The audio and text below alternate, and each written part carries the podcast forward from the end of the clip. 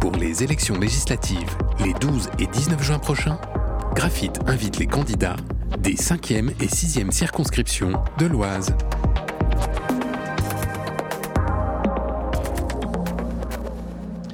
Et voilà, bonjour à tous, bienvenue sur les ondes de graphite 94.9. Aujourd'hui, exceptionnellement, on est venu travailler un jour férié. D'ailleurs, merci beaucoup Léo d'être venu euh, ce jour férié travailler. avec plaisir. Pour le débat de la sixième circonscription, on était euh, la semaine dernière avec la cinquième. Aujourd'hui, on continue et on termine avec la sixième. Pour rappel, la sixième circonscription, c'est le canton de Compiègne-Nord, de Guiscard, de Lassigny, de Noyon, de Resson-sur-Ma et de Ribécourt. Avec nous, des candidats pour nous parler de leur projet en tant que députés. On commence tout de suite avec un petit mot de préambule pour présenter un petit peu Radiographie, puisque la semaine dernière, on nous a, dit qu'on était une radio amateur. Donc, on voulait faire une petite mise au point. Radiographie, c'est une radio avec euh, trois salariés, dont euh, deux journalistes euh, cartés avec la carte de presse. Également une cinquantaine de bénévoles qui se réunissent chaque semaine pour proposer des émissions ou d'autres choses à l'antenne. c'est plus de 1000 personnes reçues chaque année. Et pour parler un petit peu de financement, c'est une radio qui est soutenue principalement par le ministère de la Culture, de la région avec à peu près 10% de nos, nos budgets à l'année et c'est les seuls financements en termes de local, donc on ne touche ni le département, ni la ville, ni l'aglo. On commence avec les candidats. On, a fait un tirage au sort avant de, commencer ce, débat. Et je crois que Léo, c'est toi qui va commencer cette semaine. Eh bien oui, c'est moi qui vais euh, m'occuper de présenter les candidats avant de euh, te donner la main. Donc euh, nous commençons avec Nicole Young. Bonjour, euh, vous vous présentez pour la première fois aux législatives. Vous représentez le parti animaliste dans la sixième circonscription. Vous avez 61 ans, vous habitez à Compiègne et vous êtes à la retraite depuis peu. Votre adjointe, c'est Marise Druet, retraitée et habitante d'Avricourt dans l'Oise. Tout est bon et la bio est bien faite? Très bien. Quelles sont euh, vos propositions en tant que député pour le parti animaliste? Alors, euh, d'abord, merci pour cette invitation. Plutôt, les animaux vous remercient pour cette invitation. Nos propositions euh, pour le parti animaliste, elles sont assez nombreuses, puisqu'on on propose à peu près plus de 300 mesures qui sont tout à fait fondées, réalisables, nécessaires, j'ai envie de dire urgentes. Pour étayer cela, je vais vous faire frémir en vous communiquant quelques chiffres aussi vertigineux qu'effrayants. Par exemple, euh, par jour, 3,2 millions d'animaux terrestres qui sont tués en France.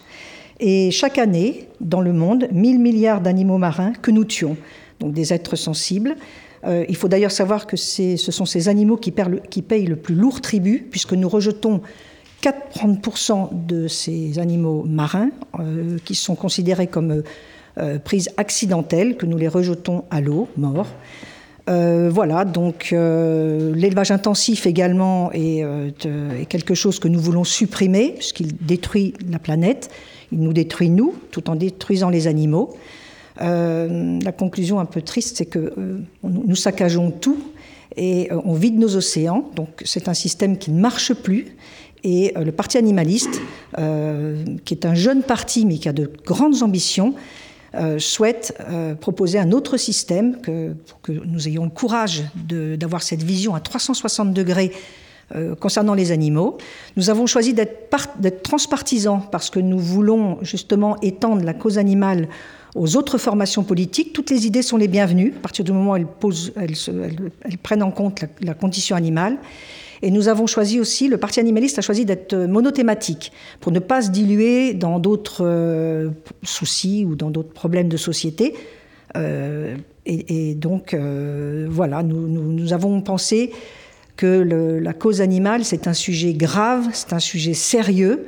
C'est pour ça que nous en faisons un combat politique. Et nous portons ces mesures avec vraiment sans prétention, mais avec beaucoup de conviction. En tout cas, moi qui suis candidate, euh, voilà, c'est la première fois que je me lance dans, ce genre d'aventure, mais, j'ai beaucoup de conviction. Euh, on va dire que presque tout est à faire en France.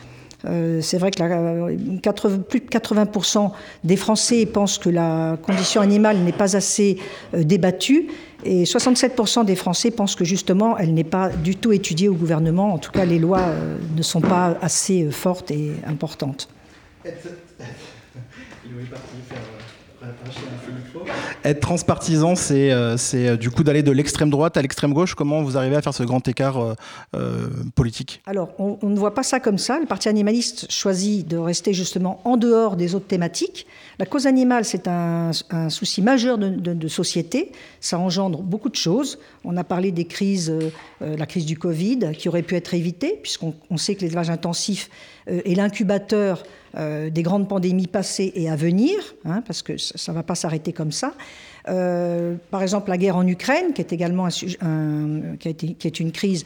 Nous, le Parti animaliste prône la souveraineté alimentaire. Il faut savoir que 40% des légumes sont importés, 60% des fruits. On voudrait reconvertir euh, les terres consacrées à l'élevage pour euh, nourrir les citoyens français, avec bon, que les subventions prévues pour ça soient allouées aux personnes qui vont se reconvertir dans le végétal. Surtout qu'en plus, les éleveurs euh, enfin, leur, leur, système est, ils sont enchaînés par la dette, beaucoup sont poussés au suicide. Euh, ils travaillent 70 ans. On va parler du pouvoir d'achat, qui est aussi un problème de société, puisqu'on en parle beaucoup. Ils gagnent 500 euros pour 70 heures de travail. Donc c'est pareil, c'est un système qui ne marche plus. Euh, souvent, on, nous oppose le fait qu'il peut y avoir de la bonne viande ou de la mauvaise viande. Il faut savoir que euh, 8, 8, viandes que l'on consomme sur 10 sont issues d'élevage intensif, des viandes qui sont mauvaises pour la santé. On parle aussi des problèmes de santé, puisque c'est des viandes bourrées d'antibiotiques pour éviter justement les pandémies, qui provoquent des résistances d'ailleurs pour les générations futures. On, On va pouvoir revenir sur, sur, le, sur la santé et également sur le pouvoir d'achat. On va passer à Anne-Sophie Fontaine, vous représentez les Républicains. Léo, petite présentation. Anne-Sophie Fontaine, bonjour. Vous représentez, euh, pardon, vous vous présentez pour la deuxième fois aux législatives. Vous représentez donc le parti Les Républicains. Non, alors ma fiche est fausse. C'est euh, ça. Ah, c'est la première fois, pardon. Oui, voilà. Désolé, euh, j'irai voir mon stagiaire. vous avez donc 51 ans, vous êtes né à Amiens, mais vous avez grandi sur le plateau Picard, entre Montdidier et Compiègne. Vous avez fait des études de droit avant de vous lancer dans la politique. Vous avez travaillé au conseil régional de Picardie et vous êtes l'actuelle première adjointe au maire de La Croix-Saint-Ouen, également conseillère communautaire au sein de l'ARC. Votre suppléante, c'est Sophie Schwartz, elle est numéro 2 à la mairie de Compiègne. Vous pouvez prendre le micro, s'il vous plaît. Quelle est votre proposition en tant que député En tant que député, quelle serait votre première proposition? Alors, euh, bonjour à toutes et à toutes. Merci de, m'avoir invité. Euh, pour, ce débat ce soir, euh, la dernière semaine avant le premier tour des élections législatives.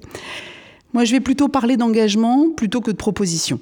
Tout d'abord, être une députée, être une députée présente 7 jours sur 7. Euh, avec ma suppléante Sophie Schwartz, ça c'est mon premier point. Le deuxième point, ce sera de porter les dossiers du Compiègnois et du Noyonnais.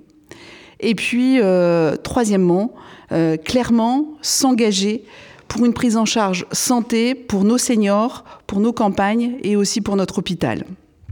Du coup, si vous êtes, si vous êtes élu, vous allez lâcher vos, vos mandats au, à la région et également dans votre commune, c'est ça? Alors, je déciderai quand les électeurs l'auront décidé.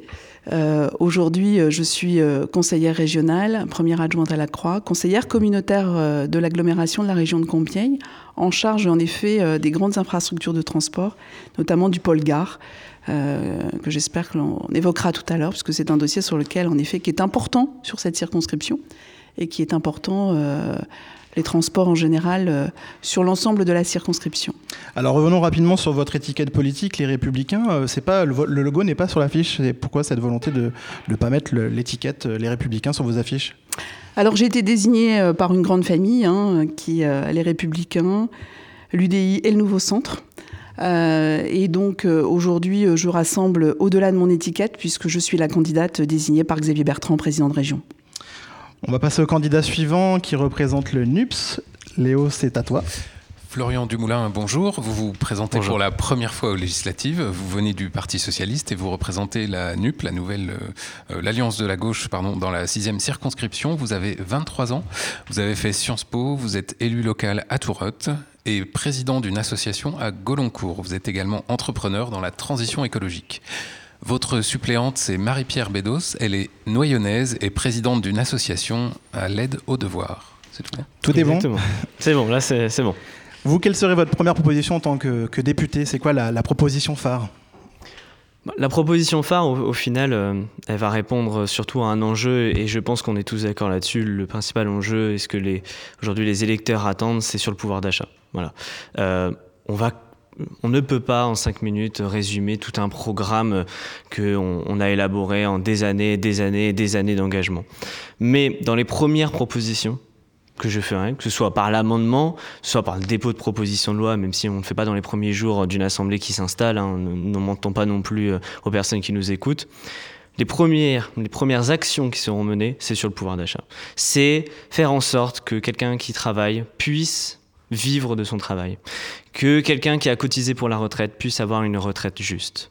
C'est retrouver au final tout ce qui a composé notre modèle depuis 1945, qui est la justice sociale. Il y a beaucoup de propositions qu'on évoquera après, on ira dans les détails. Ça sert à rien que je les évoque aujourd'hui là, puisque dans 10 minutes, on risque de les évoquer sur la santé, sur les salaires, sur les cotisations. Donc voilà, c'est tout un ensemble aujourd'hui qu'on porte. Mais la priorité, c'est vraiment le pouvoir d'achat. Vous avez soutenu Anne Hidalgo. Euh, comment ça s'est passé un petit peu cette, absorption avec euh, la, France insoumise et tous les candidats de gauche? Moi, j'ai eu aucune difficulté parce que euh, euh, j'attends le premier qui me trouve un article ou une publication où je critique euh, un parti politique qui n'est pas le, PS. Hein, concrètement, moi, je me suis engagé au municipal avec Patrice Carvalho, donc euh, communiste. Ensuite, j'ai fait les élections régionales où j'étais sur la liste, donc euh, sur une liste d'union. Au départemental, j'étais un simple militant qui a tracté pour le Parti écologiste, Europe Écologie Les Verts, pour le Parti communiste, pour la société civile, pour la France insoumise, après avec Arima Deli. Donc, moi, c'est pas une difficulté de cette union de la gauche et des écologistes, puisque c'est quelque chose qu'on a créé depuis quatre ans maintenant sur le territoire, que ce soit sur le Noyonnais, sur le Tourotois, sur le Lachénois et euh, sur le Ronçontois et ici à Compiègne. Est-ce que l'étiquette socialiste est une étiquette qui vous colle à la peau? Est-ce que vous, êtes jeune? Est-ce que vous avez le, passif euh, du parti, les erreurs euh, qui ont été faites peut-être dans les quinquennats passés? Est-ce que vous le ressentez ça? Est-ce que les électeurs viennent vous voir en vous disant les socialistes, on n'en veut plus non, honnêtement, euh, on croit, on croit pas. J'ai pas eu depuis le début de cette campagne une seule fois où on m'a dit ça. On me l'a dit en 2018, quand moi je me suis engagé. J'ai pris ma carte en 2018. effectivement, il y avait une véritable rupture qui s'était créée à ce moment-là.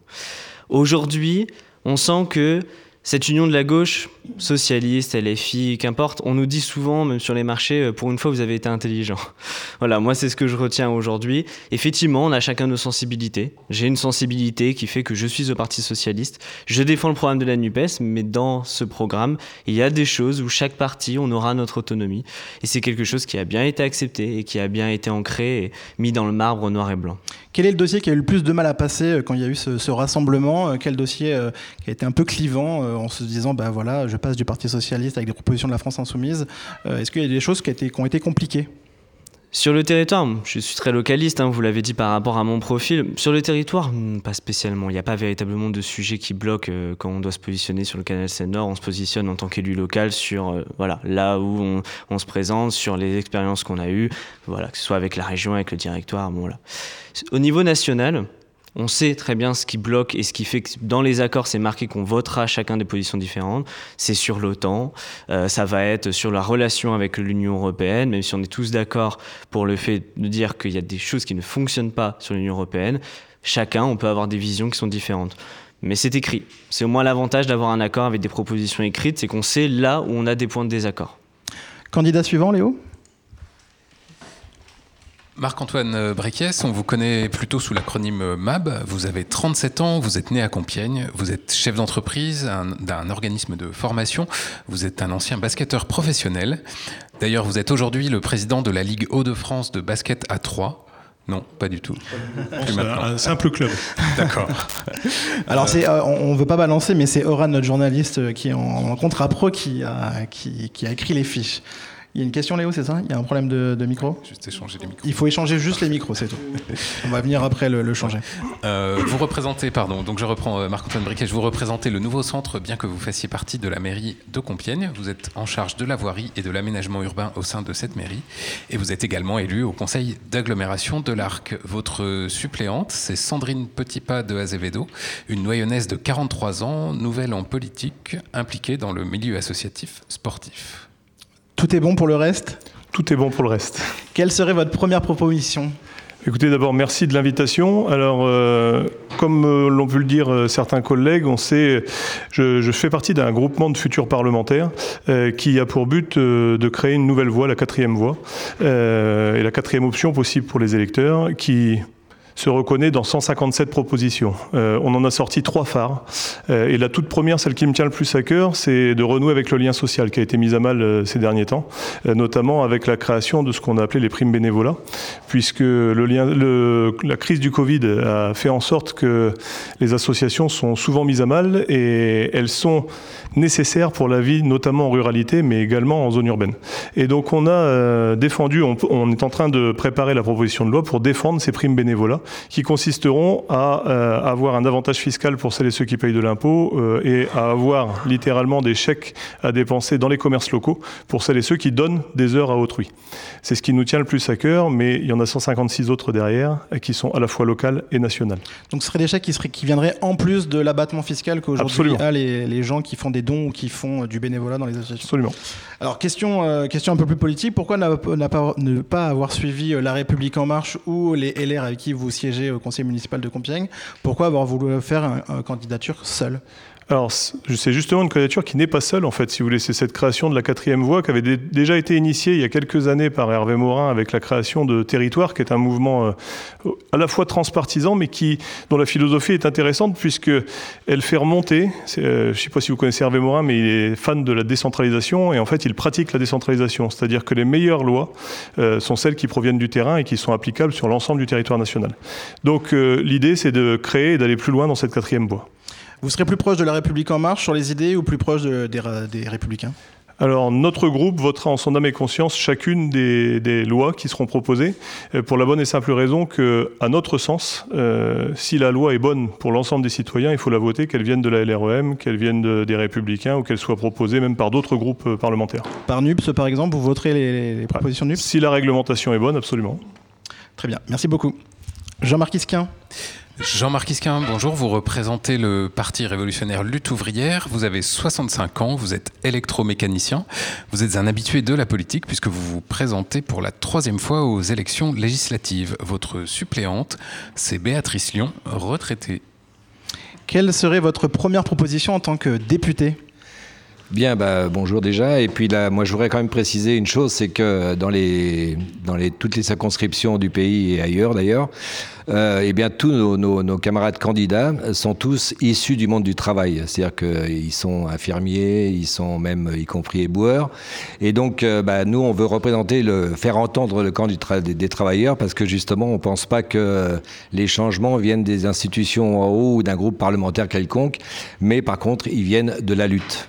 Et nous, on veut continuer euh, à proposer le, le, les mesures que Nathalie Arthaud a, popularisées au cours de l'élection présidentielle, évidemment en commençant par l'augmentation des salaires et euh, qu'il n'y ait pas de, salaire ou de pension ou d'allocation inférieure à 2000 euros net.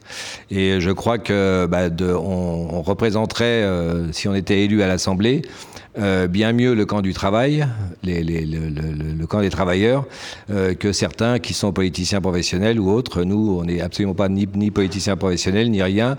On ne veut pas faire une carrière et on veut surtout pas lâcher euh, notre, euh, notre révolte face au système capitaliste. Et je pense que le système capitaliste, il est juste bon, on l'a précisé tout à l'heure, c'est un mauvais système, mais il faut non seulement dire que c'est un mauvais système, mais il va falloir qu'on qu qu songe à le renverser définitivement. Et ça, Seul le camp des travailleurs peut y arriver. Est-ce qu'il ne fallait pas faire un rapport de force avec l'alliance de la gauche, puis ensuite défendre les travailleurs avec les, les syndicats euh, ou dans la rue, par exemple, selon vous? Bah, euh, on va commencer, mais non, nous, nous, on pense pas que, enfin, on, combat évidemment toutes les illusions électoralistes, parce que c'est pas cette élection, elle changera pas rien au sort des travailleurs, ça c'est clair. Euh, de toute façon, le, le, problème des travailleurs, c'est absolument pas qui arrivera euh, nombreux à l'Assemblée. Mais euh, c'est ce qui se passera dans la rue, dans les grèves, c'est-à-dire l'arme du camp des travailleurs. Euh, autrement, il n'y a aucun changement possible. Moi, je n'adhère pas du tout à ce que dit euh, euh, le candidat de la NUPS, là, parce que le problème, c'est que justement, on, on, peut proposer tout ce qu'on veut à l'Assemblée, mais il ne ressort rien, rien, jamais. Et les changements, ils ne viennent pas d'en haut, mais ils viennent d'en bas. Tout ce que les travailleurs ont obtenu, ils l'ont obtenu par la lutte. Eh bien, c'est avec ça qu'il faut renouer aujourd'hui. D'un point de vue national, est-ce que si vous avez des candidats qui sont élus députés, ils vont du coup siéger avec qui Avec les candidats de la NUP ou avec en, en autonome? Non, non, ils siégeront en autonome, mais surtout en popularisant les mesures qui ont été popularisées par Nathalie Arthaud. On passe à la candidate suivante, la députée sortante. Carole Bureau-Bonnard, vous vous présentez une nouvelle fois dans la sixième circonscription pour la majorité présidentielle. Vous avez 57 ans, vous êtes axonaise et masseuse kinésithérapeute de profession. Vous avez commencé par être élue locale à Noyon, puis avez été vice-présidente de l'Assemblée nationale pendant deux ans. Vous êtes membre de la commission permanente de défense des forces armées. Votre suppléant, c'est Cédar Kaya, buraliste compiénois. Pourquoi réempiler cette année euh, pour un nouveau mandat euh, C'était le mandat était est-ce que le mandat était compliqué le mandat précédent? Il a été euh, compliqué comme peut-être il n'a jamais été sur les années précédentes parce que nous avons dû faire face à plusieurs crises. Et la dernière, la crise du Covid et ces derniers mois euh, la guerre en Ukraine. Donc euh, c'est vrai que c'est un, mandat qui, était certainement compliqué. Mais moi, ce que je souhaite, c'est pouvoir me réengager pour pouvoir continuer le travail justement engagé sur les années précédentes, mais également sur les nouvelles propositions du gouvernement actuel sur la transition écologique et énergétique, dont la Première ministre sera la chef de projet, et puis faire en sorte d'être comme je le suis depuis cinq ans, trouver le temps entre euh, l'Assemblée nationale où il faut être présente pour pouvoir voter les lois, proposer, être dans les groupes euh, spécifiquement d'études et être sur le territoire pour pouvoir être auprès de ses concitoyens. Quel sera le premier dossier qui sera porté euh, par, par la députée? Le, projet que, dont on a entendu parler récemment, bien entendu, qui est celui qui est le plus important pour l'ensemble du, du, territoire français, c'est le pouvoir d'achat et faire en sorte d'améliorer le pouvoir d'achat de nos concitoyens et faire en sorte qu'ils ne soient pas comme ils sont actuellement euh, du euh, problématique d'inflation hein, que l'on connaît, euh, qui ne soit pas dans les grandes difficultés que l'on peut entendre chaque jour notamment, et c'est extrêmement important, et d'être dans la majorité présidentielle, c'est dès le lendemain être auprès des ministères, auprès, du ministre, de la Première ministre, mais auprès des ministres, pour pouvoir amender, ou en tout cas travailler sur ce sujet pour que ce soit le qu'il y ait plus d'action auprès de nos concitoyens. Quelle est concrètement du coup la première action pour lutter pour le pouvoir d'achat? Emmanuel Macron a déjà eu un, mandat passé. On a vu euh, du coup la, petite euh, coup de pouce sur le, sur le, sur le gasoil par exemple, enfin pour l'essence. Ah, le petit coup de pouce 15 à 18 centimes, ça n'a pas été un petit coup de pouce pour beaucoup de personnes, excusez-moi. Mais on, rappelle quand même que du coup Total a multiplié ses bénéfices euh, par trois en très peu de temps pendant la mhm. période du Covid et également avec la, guerre en Ukraine. Je, vous parlais du coup de pouce du gouvernement. mais du coup, Moi, je, comment je pense qu'au niveau des entreprises, effectivement, il faut toujours travailler avec elles et notamment ces grandes entreprises pour qu'on ait quand même un peu plus d'aide de ce côté-là. Et moi, j'en suis euh, tout à fait consciente et je, le ferai et je le fais euh, déjà depuis, euh, depuis quelques années. Maintenant, je crois que le gouvernement est là pour pouvoir faire en sorte d'améliorer ce qui est améliorable par lui-même, c'est-à-dire aussi le, fait de limiter les augmentations de gaz et d'électricité. C'est extrêmement important. Donc la première mesure dans le pouvoir d'achat, il y a plusieurs mesures.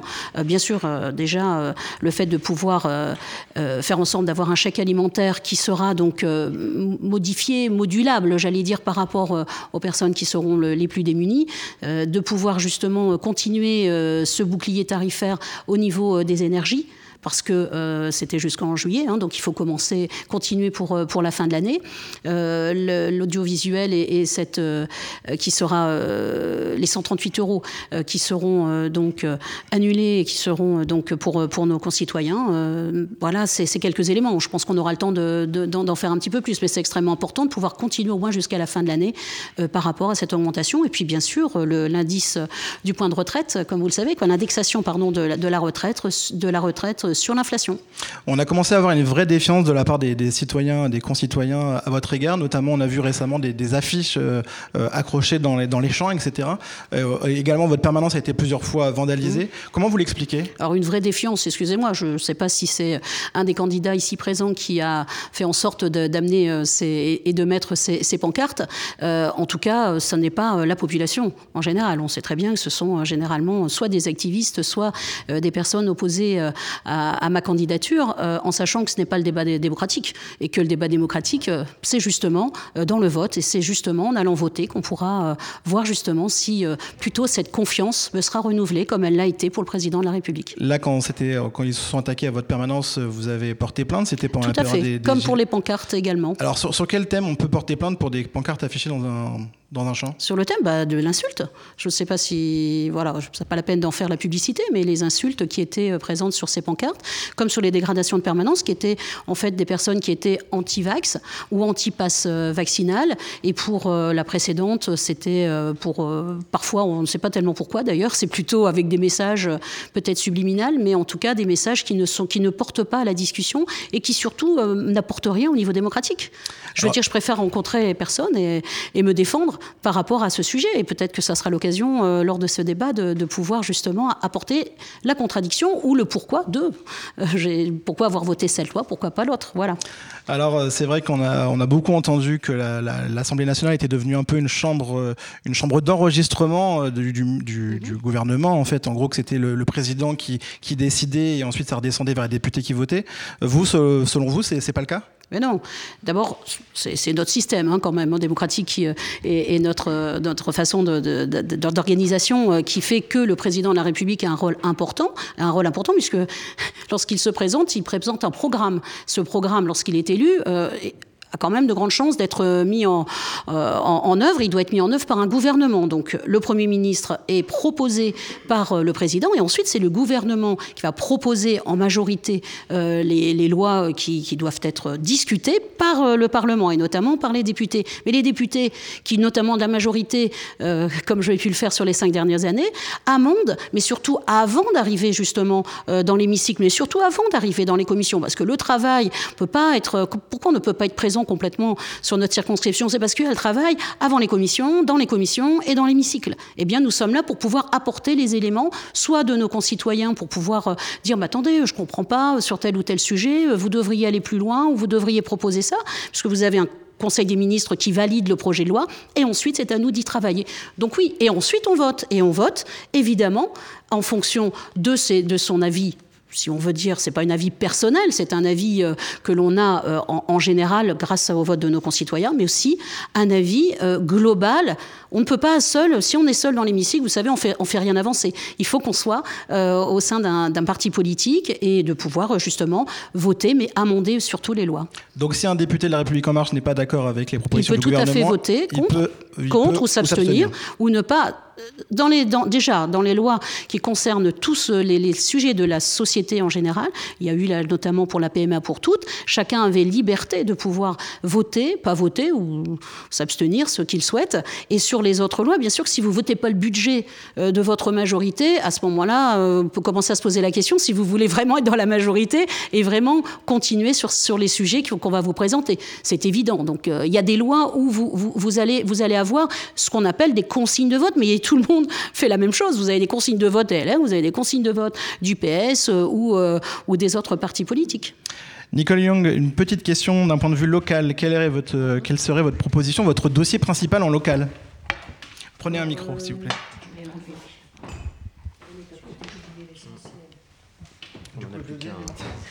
Vous pouvez prendre le deuxième hein, si vous voulez, le deuxième refonctionne. Allez-y, on vous écoute. Oui, merci. Euh, bien évidemment, euh, nous sommes tous investis, les candidats du Parti animaliste, pour. Euh, nous prenons l'abolition de la chasse à cour, bien évidemment, qui est d'ailleurs plus de 80%. Enfin, il y, a 4 Français sur 5 qui souhaitent l'abolition de la chasse à cour et 3 sur 4 qui la souhaitent immédiate. Donc c'est quand même dommage que nous n'entendions pas les, nos citoyens français. Évidemment, outre le fait que c'est une pratique qui assassine des animaux, euh, il y a aussi la question un peu philosophique euh, de savoir que c'est quand même un loisir un peu pervers euh, qui flatte un peu les bas instincts quand même de l'être humain. Et c'est un petit peu déshonorant, je trouve, d'être le dernier pays, un des derniers pays à ne pas vouloir abolir cette pratique. il faut savoir que l'Angleterre, qui est pourtant le pays de la vénerie, l'a aboli en 2005. Donc on est vraiment à la traîne sur ça.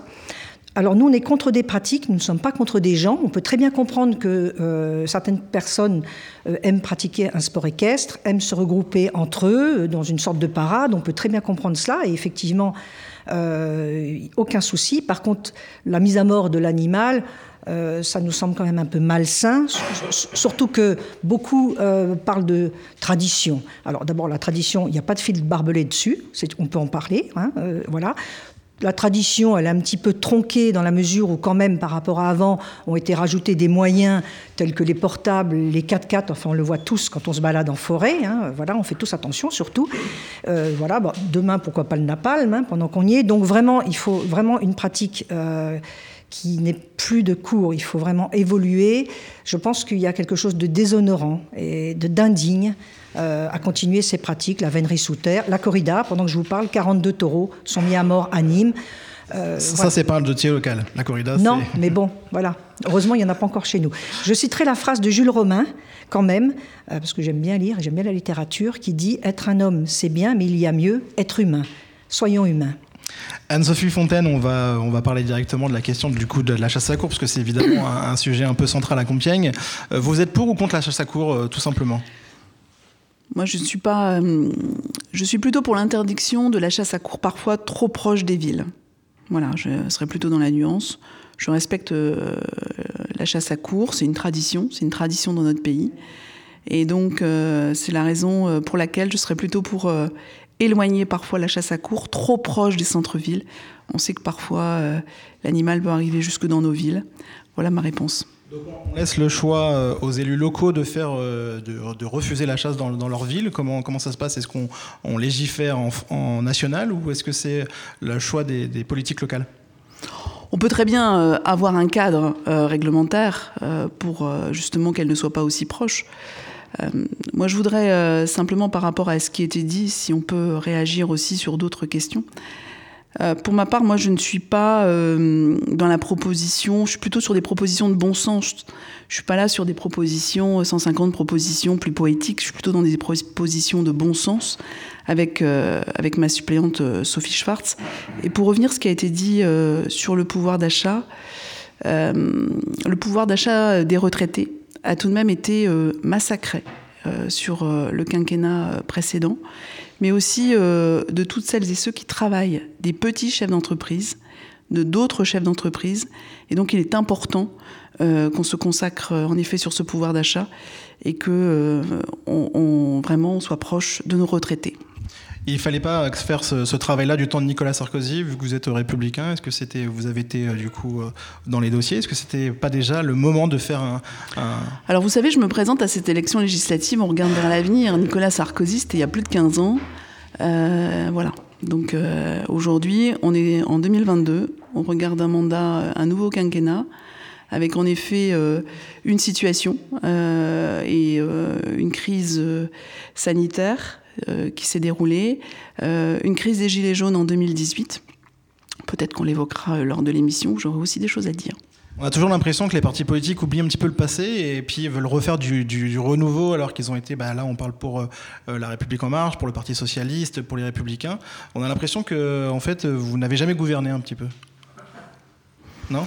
Alors déjà moi je suis pas la candidate, je suis une candidate de proximité. Ça fait sept ans et je crois qu'ici, euh, ça fait sept ans que tous les jours, je suis sur mon territoire.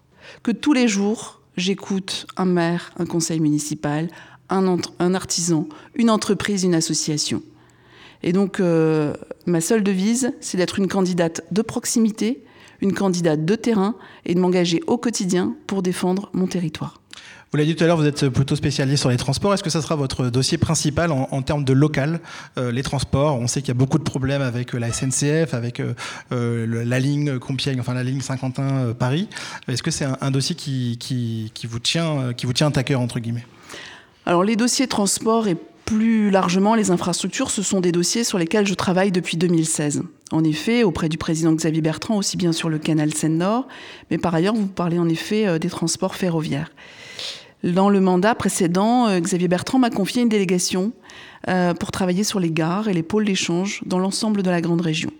Bien entendu, avec Philippe Marini, j'ai travaillé sur la gare de Compiègne, sur cette gare qui, euh, dans quelques années, va être démolie et reconstruite.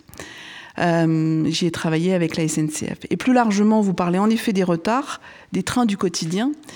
Il y a quand même un, problème euh, chez nous aujourd'hui en France.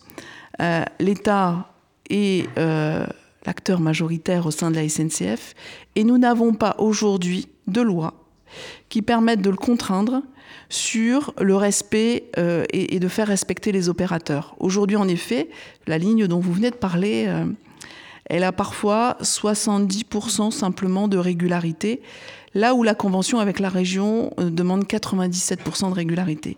C'est la raison pour laquelle la région a suspendu ses paiements ces derniers mois et demande davantage. Il y a une convention, il y a une contractualisation, il faut qu'elle soit respectée. Mais peut-être parce que là-dessus, nous n'avons pas entendu euh, nos parlementaires intervenir. Peut-être faudrait-il qu'au niveau de l'État, on puisse mettre un cadre pour justement légiférer et obliger les opérateurs à respecter leurs engagements. Pour vous, c'est un problème de personnes, c'est pas un problème d'entretien, de moyens pour la SNCF la région aujourd'hui euh, finance euh, à hauteur de 500 millions d'euros euh, la SNCF. Principalement pour des, pour, des, pour des trains en fait, pas pour... Pas, simplement pour des trains, pour des péages, c'est beaucoup plus large que ça. Ça mériterait quasiment deux heures de, de, deux heures de débat. 500 millions d'euros chaque année pour faire fonctionner nos trains. Mais vous savez très bien que les rails sont à la SNCF, le personnel est à la SNCF. C'est la raison pour laquelle la SNCF, c'est tout de même l'État, et qu'il faut aujourd'hui euh, que nous puissions en effet peut-être légiférer pour que euh, l'État puisse intervenir et que la SNCF respecte les engagements. Florian Dumoulin, pour vous, le premier dossier en local, ça serait lequel? Le premier dossier, alors bon, c'est hum, le problème du tour à tour, c'est qu'on a du mal à, devoir répondre alors, après. Vous, du pouvez, coup, vous pouvez vous interpeller, on, euh, essaiera de, garder un petit peu le temps de parole comme ça, mais il n'y a aucun problème. Moi, je me permets juste, euh, effectivement, de, juste répondre à, une chose sur euh, les dégradations, les affiches qu'il y a eu. soyez bien assurés que vous avez l'entier soutien de toutes les personnes qui ont travaillé, en tout cas sur ma campagne. ce sont des pratiques qui ne sont pas tolérables en démocratie. Euh, même si je contexte là le fait que euh, vous accusiez un petit peu, voilà, en disant que ça peut venir de, de, partis ou de candidats. Bon, je n'aime pas trop ça, euh, mais parce que honnêtement, nous, pour être très honnête, on a essayé de savoir, parce qu'on a véritablement été interpellé par ce qui s'était passé. Aujourd'hui, si des informations, en tout cas, me parvenaient, sachez que je vous les transférerai, parce que ce n'est pas des mesures, ce n'est pas des moyens pour dans une démocratie, avoir un véritable débat. Et aujourd'hui, quand on a autant d'abstention, on voit bien tout le mal qu'on a dans cette démocratie. Alors, euh, nous, c'est sûr qu'on dit, voilà, il faut qu'on fasse une sixième république, qu'on fasse une constituante pour retrouver cette démocratie, pour retrouver ce sentiment démocratique, mais c'est pas par ces moyens qu'on y arrivera. Parenthèse faite, sur cette parenthèse qui est faite, même si, euh, voilà, je, je, reconnais, euh, je reconnais les engagements, je reconnais la, la, manière de faire, et quand on est élu local, je reconnais bien le fait que on voit hein, toute la détresse, toute la détresse qu'on a depuis 5 ans, 10 ans, 15 ans. On a des personnes, ça fait 20 ans qu'elles sont dans une galère, qu'elles rencontrent des candidats les uns après les autres. Moi, je rejoins ce que vous avez dit, hein, des candidats euh, politiques qui sont carriéristes, qui ont des indemnités depuis 20, 30 ans et qui nous disent à chaque fois euh, Non, mais cette fois-ci, c'est nouveau. Jean-Luc Mélenchon a fait carrière dans la politique. Ah, mais complètement. Mais après, je ne suis pas Jean-Luc Mélenchon. Mais vous le soutenez ah bah moi j'ai le droit de soutenir du coup. De toute façon, toutes les personnes ici soutiennent quelqu'un qui s'est présenté. Hein. On a entendu du coup Nathalie Arthaud, on a entendu même d'une certaine manière, même euh, Monsieur Brequez, euh, voilà, est dans une majorité avec un maire qui euh, a de multiples mandats. Le souci, il n'est pas là. Le souci, il est sur ce que nous on représente. Moi, je partage l'idée que chaque candidat, effectivement, a ses idées, a ses expériences et sur le terrain a vécu des choses. Je reviens du coup à votre question, j'en suis navré parce que du coup, effectivement, on fait des Sur le dossier local Sur le dossier local, sur la priorité, clairement pour moi, ça va être au niveau de l'emploi. Parce que même si au niveau national, comme je vous ai dit, c'était le pouvoir d'achat, il faut reconnaître, voilà, vous avez euh, des mesures que vous pouvez appliquer sur le SMIC. Par exemple, voilà, passer un, un SMIC qui est à 1500 euros net, mais au local, il faut bien trouver de l'emploi à ces personnes. Il faut bien aujourd'hui stimuler les TPE, PME, parce que quand vous êtes, par exemple, dans la région noyonnaise, il n'y a plus véritablement de grandes entreprises qui vont embaucher 90%. de la population active. Donc aujourd'hui, ce que vous avez, c'est un tissu de TPE-PME. Aujourd'hui, vous avez deux solutions. C'est soit vous incitez au niveau de l'emploi, et c'est par la baisse de cotisation patronale, la baisse de cotisation sociale, mais moi je n'y crois pas parce que c'est bien la protection justement des travailleurs par ces cotisations sociales, par ces cotisations patronales. Donc si on les diminue, eh ben, c'est encore les mêmes qui vont avoir moins de droits. Ou alors, ça va être baisser les impôts pour les TPE, PME, pour effectivement peut-être les augmenter sur les grandes. Alors aujourd'hui, au niveau de cette priorité, ça va être au niveau de l'emploi. C'est faire des formations avec des établissements de formation ici, chez nous, sur des métiers qui emploient. Aujourd'hui, vous avez trop de TPE, PME qui disent on trouve personne. Il y a un chômage, mais on trouve personne. Mais en face, vous avez aussi des personnes qui veulent travailler et qui disent bah, moi, pour me former, il faut que je fasse 100 km. Voilà. Aujourd'hui, il faut des établissements de formation qui soient ici pour les emplois d'ici et qui permettent à des personnes qui sont ici en difficulté pour trouver un emploi d'avoir une formation qui leur permet de trouver. Donc c'est stimuler les TPE, PME, leur permettre aujourd'hui d'embaucher, et de l'autre, c'est donner des établissements de formation afin qu'on puisse former aux métiers qui embauchent sur le territoire. Il y a une entreprise de formation à Noyon, j'ai plus le nom, c'est une entreprise de formation informatique, euh, je crois que c'est 301 ou l'ascenseur, c'est ça, non? C'était les plus connus sur l'école du numérique. Après, aujourd'hui, elle a... Elle va déménager à Compiègne. Comment, comment on reste attractif sur un territoire comme Noyon, qui est quand même à, deux pas, de, enfin on est à 40 km, même pas 30 km, peut-être moins même. Euh, comment on rend attractif du coup un territoire Comment on aide en tant que député un territoire à rester attractif? Et mais de toute façon, pour, pour donner cet exemple, c'est une catastrophe. Vous savez, moi je suis, je, suis de Tourotte hein, à la base, voilà, je suis élu, j'y ai grandi. Euh, l'école du numérique, c'était un rayonnement jusqu'à chez nous. Il y avait un rayonnement sincère avec des personnes. C'était l'école de la seconde chance. On y allait, on sortait, on avait un emploi dans la, permettez-moi l'expression, la Silicon Valley noyonnaise, qui euh, est beaucoup critiquée ces derniers temps, mais qui là, au final, va effectivement être un trou. Voilà. Parce que vous allez avoir des franciliens qui viennent pour travailler justement à Innovia, donc c'est là où vous avez les entreprises du numérique, et vous avez pu l'établissement de formation qui permet à des jeunes dans le coin de pouvoir se former aux emplois qu'il y a à Innovia. À quoi ça sert de mettre des millions d'euros dans justement stimuler l'économie si ça ne profite pas aux personnes d'ici? Du coup, comment, en tant que député, vous allez contraindre euh, les, entreprises à rester sur des territoires Clairement. Contraindre des municipalités à, aider des entreprises pour qu'elles restent sur un territoire? Au niveau des municipalités, de toute façon, il faut les aider. Aujourd'hui, il faut arrêter de demander tout aux collectivités territoriales. Moi, je suis pour la décentralisation. Mais au niveau des moyens, vous avez aujourd'hui la région qui a la compétence sur la formation, qui a quand même un rôle qui est majeur. On ne va pas aujourd'hui promettre tout et rien en tant que, en tant que député, ce sera encore mentir. Par contre, vous avez des moyens. Sur les Greta, sur des établissements de formation, vous pouvez avoir l'État qui intervient. Vous avez aujourd'hui des aides spéciales qui permettent d'ouvrir ces établissements. Il faut un meilleur équilibre. C'est financé. Alors des fois, ça va être du privé, hein. ça va être par exemple des associations. La MFR, on en a parlé il y a quelques jours. Euh, voilà, c'est, ça va être soutenir ces initiatives. Mais c'est aussi soutenir le public. Quand vous avez des BTS qui peuvent ouvrir, là, ça va être du ressort de l'État. C'est l'éducation nationale qui doit aujourd'hui s'adapter aussi aux métiers du territoire et permettre la mobilité. Parce que vous n'aurez forcément pas tout non plus sur le territoire. Essayons d'ouvrir des établissements de formation aujourd'hui en finançant par les projets de loi de finances. On finance des établissements qui embauchent sur le territoire, avec des métiers qui embauchent. Et pour ceux qui veulent faire des études dans ce qu'ils aiment mais que c'est loin, il faut aller à Amiens, et eh ben c'est leur permettre d'avoir le permis, d'avoir la voiture, de pouvoir aller se loger. Et c'est là où on retrouve la garantie d'autonomie pour les jeunes. Il faut donner les moyens aux jeunes aujourd'hui de pouvoir faire les études qu'ils souhaitent. Parce qu'aujourd'hui, avant vous, il vous fallait un bac pour faire un emploi, aujourd'hui il faut un bac plus 3. Si on n'accompagne pas cette évolution, alors vous mettez sur le carreau des milliers et des milliers de jeunes. Voilà, c'est large, hein. c'est une grande question, mais oui, un député, un groupe parlementaire peut agir sur ces questions en complément des collectivités territoriales, mais oui, il peut agir. Marc-Antoine Briquès, oui, Anne-Sophie Fontaine, vous voulez réagir là-dessus.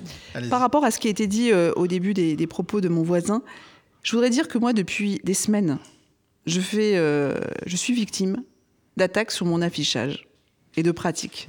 Encore en fin d'après-midi, euh, j'ai été victime euh, d'une certaine forme de déstabilisation. En, gros, on colle, on colle le nom de votre compagnon sur les affiches. Une, euh, du coup, il y a, y a, non, non, non, une enquête. On, me coupe, on, me, parfois on me cisaille.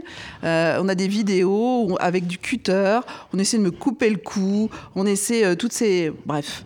ce sont des pratiques en effet, et, et je, rejoins, je rejoins mon voisin. C'est vraiment pas digne. C'est vraiment pas digne. En effet, ça fait plus de 28 ans que hum, je travaille auprès des collectivités où j'ai accompagné des élus. Cette manière de faire, elle est propre à certains, hein, en effet. ce n'est pas la manière dont on ramène aujourd'hui nos concitoyens dans les urnes. Voilà. Donc, j'ai déposé plainte. Demain, par rapport à cette intimidation qui a eu lieu en fin d'après-midi, j'irai au commissariat porter plainte. Mais aujourd'hui, j'ai des vidéos. J'ai des maires qui ont eu leur matériel urbain dégradé parce que les personnes euh, y vont même avec des flashballs. Avec, mais les, les vidéos sont à l'appui et les maires ont transmis en effet à la gendarmerie ou à la police. Alors là, sur, les, sur l'affichage, en fait, est-ce que vous n'avez pas l'impression que les, que les, que les, citoyens euh, ont l'impression que c'est des pleurnicheries de, partis politiques? On l'a eu aussi avec Marc-Antoine Briquès sur des affiches qui ont été collées. On vous voit en train de décoller une affiche qui aurait été soi-disant collée par un candidat de l'opposition. Est-ce qu'aujourd'hui, on n'a pas, vous n'avez pas l'impression de passer à côté d'un, vrai sujet euh, et qu'en fait, euh, la population en fait, trouve pas ça très intéressant? Alors, ah, peut-être Anne-Sophie Fontaine, vous voulez peut-être répondre par rapport à ça? Moi, je comprends pas du tout euh, ces pratiques. Euh, ça pollue un peu le débat et en fait, euh, pour d'autres élections, ça n'arrive. Voilà, c'est c'est vraiment.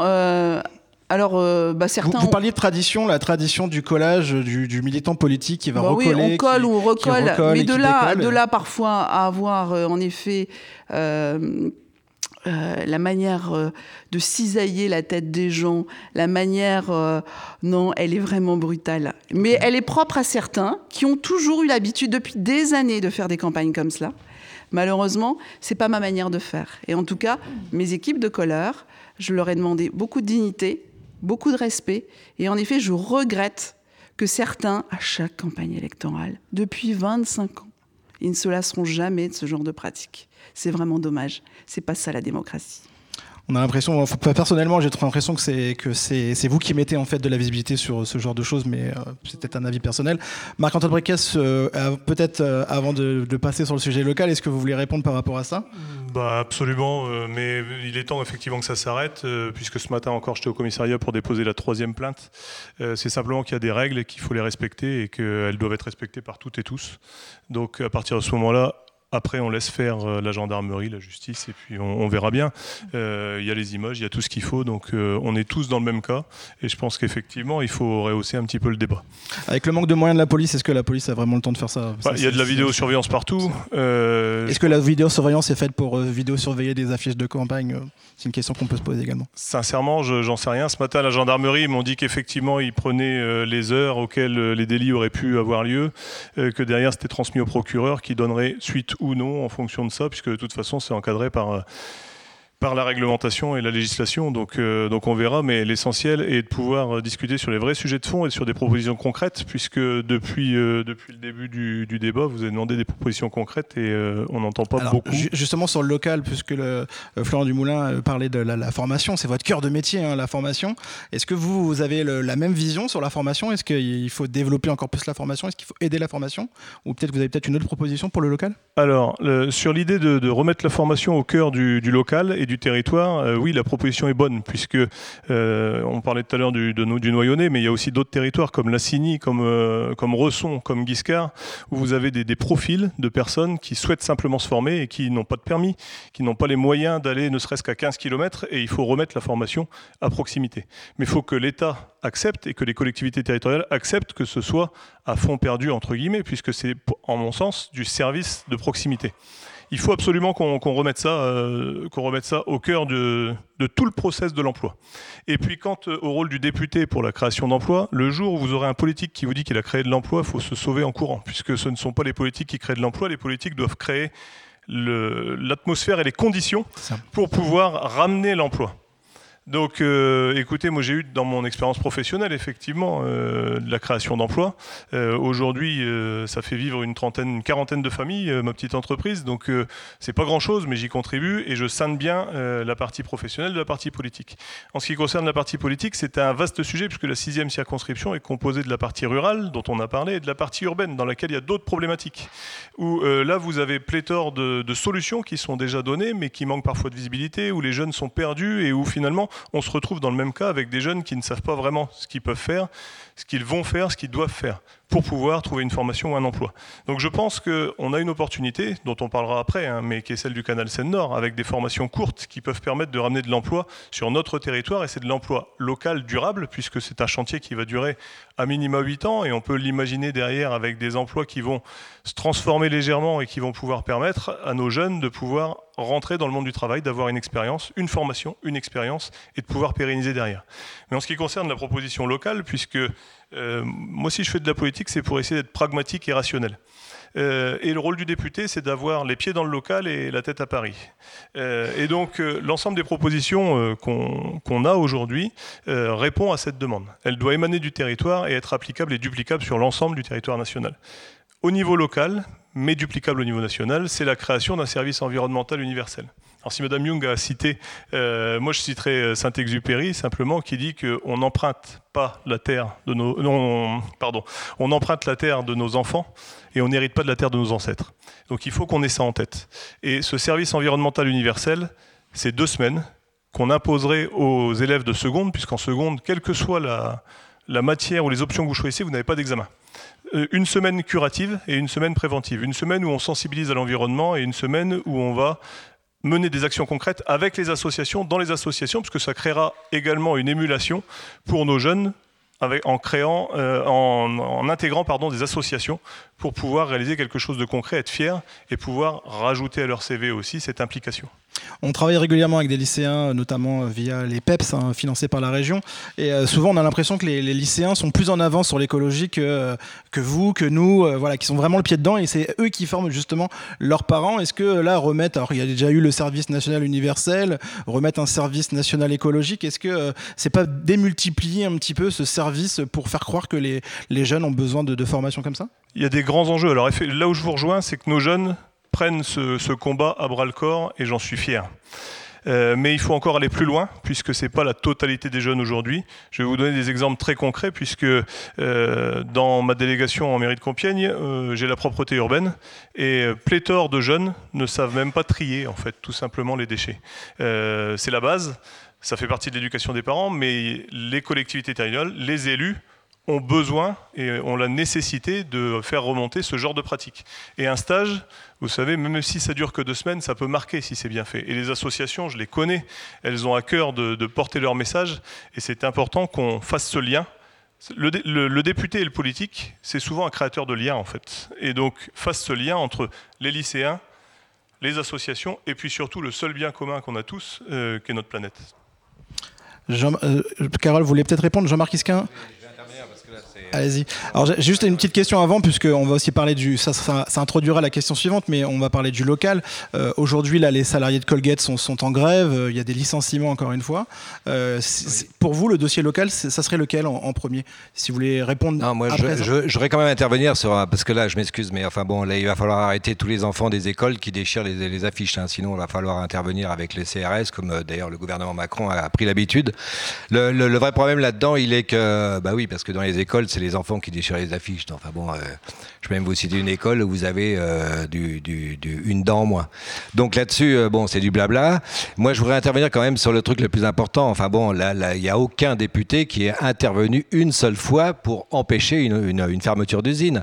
On les a vus tous venir à Continental, etc., etc., faire du blabla aux travailleurs, et puis l'usine, elle a fermé. Les emplois qui sont supprimés à Colgate, qui est intervenu là-dessus? Personne, personne. Les travailleurs, ils ne peuvent compter que sur eux-mêmes et sur leur force, c'est-à-dire les luttes. Voilà. À, Colgate, les gars, ils, se bagarrent pour, euh, pour, euh, pour leur salaire, ils ont bien raison. Et c'est eux qui nous montrent la voie à suivre, et il n'y a pas que chez Colgate. Là, moi, j'ai travaillé chez Continental, et donc les, les, les, les camarades euh, de, de, Toulouse à Continental, eh bien, ils ont fait canner leur patron en réclamant sur leur salaire et en, se mettant en grève. Parce que nous, les armes du camp des, des travailleurs, il n'y en a pas 36, il n'y a aucun député qui vient les soutenir, jamais, jamais quand ils ne sont pas sortir par les travailleurs eux-mêmes, tellement ils ont été des euh, pendant des années et des années. Et donc, euh, le vrai problème, il est euh, que les travailleurs aujourd'hui, ils doivent s'organiser autour de, mesures qui défendent leurs intérêts. Et ceux qui se bagarrent en ce moment, comme Astocomani ou Colgate, évidemment, ou d'autres, eh bien, c'est eux qui ont raison. Et c'est eux qui doivent entraîner les autres pour une grève massive générale. Notre seule arme, le, camp des travailleurs, c'est les occupations d'usines, c'est la grève, c'est la manifestation. Eh bien, c'est vers que moi, c'est pour ça qu'on popularise ces mesures, parce qu'il faut qu'on défende nos intérêts de travailleurs. Et en défendant nos intérêts de travailleurs, c'est comme ça qu'on pourra contrer toutes les politiques parce que euh, on, discute là, enfin c'est de la rigolade. On vient de découvrir qu'il y a un problème de pouvoir d'achat. Là, simplement, euh, non, c'est de la rigolade tout ça. Tout ça, le problème de, l'emploi, ça, fait des années, des années. Ça fait des, ça, dure depuis 1979 qu'on a entrepris des plans de licenciement. La gauche, au gouvernement, le seul truc qu'ils ont été capables de faire, c'est de modifier le nom des plans de licenciement en appelant ça. Alors là, c'était le délire total. Les plans de sauvegarde de l'emploi. Bon, il y a eu un plan de sauvegarde de l'emploi à Continental et l'usine aujourd'hui, elle est déserte. Non, c'est tout ça, c'est du blabla, c'est du cinéma. Le, vrai truc, c'est les travailleurs, eh ben, ils doivent descendre dans la rue, ils doivent défendre leurs propres intérêts. Alors on nous dit ah euh, c'est pas possible, et ben, si c'est possible. D'ailleurs ils le prouvent en ce moment. Eh ben c'est quand ils se seront tous ensemble qu'on fera canner et euh, l'argent qui, qui, qui, qui, est nécessaire pour financer tout ça, les emplois à créer.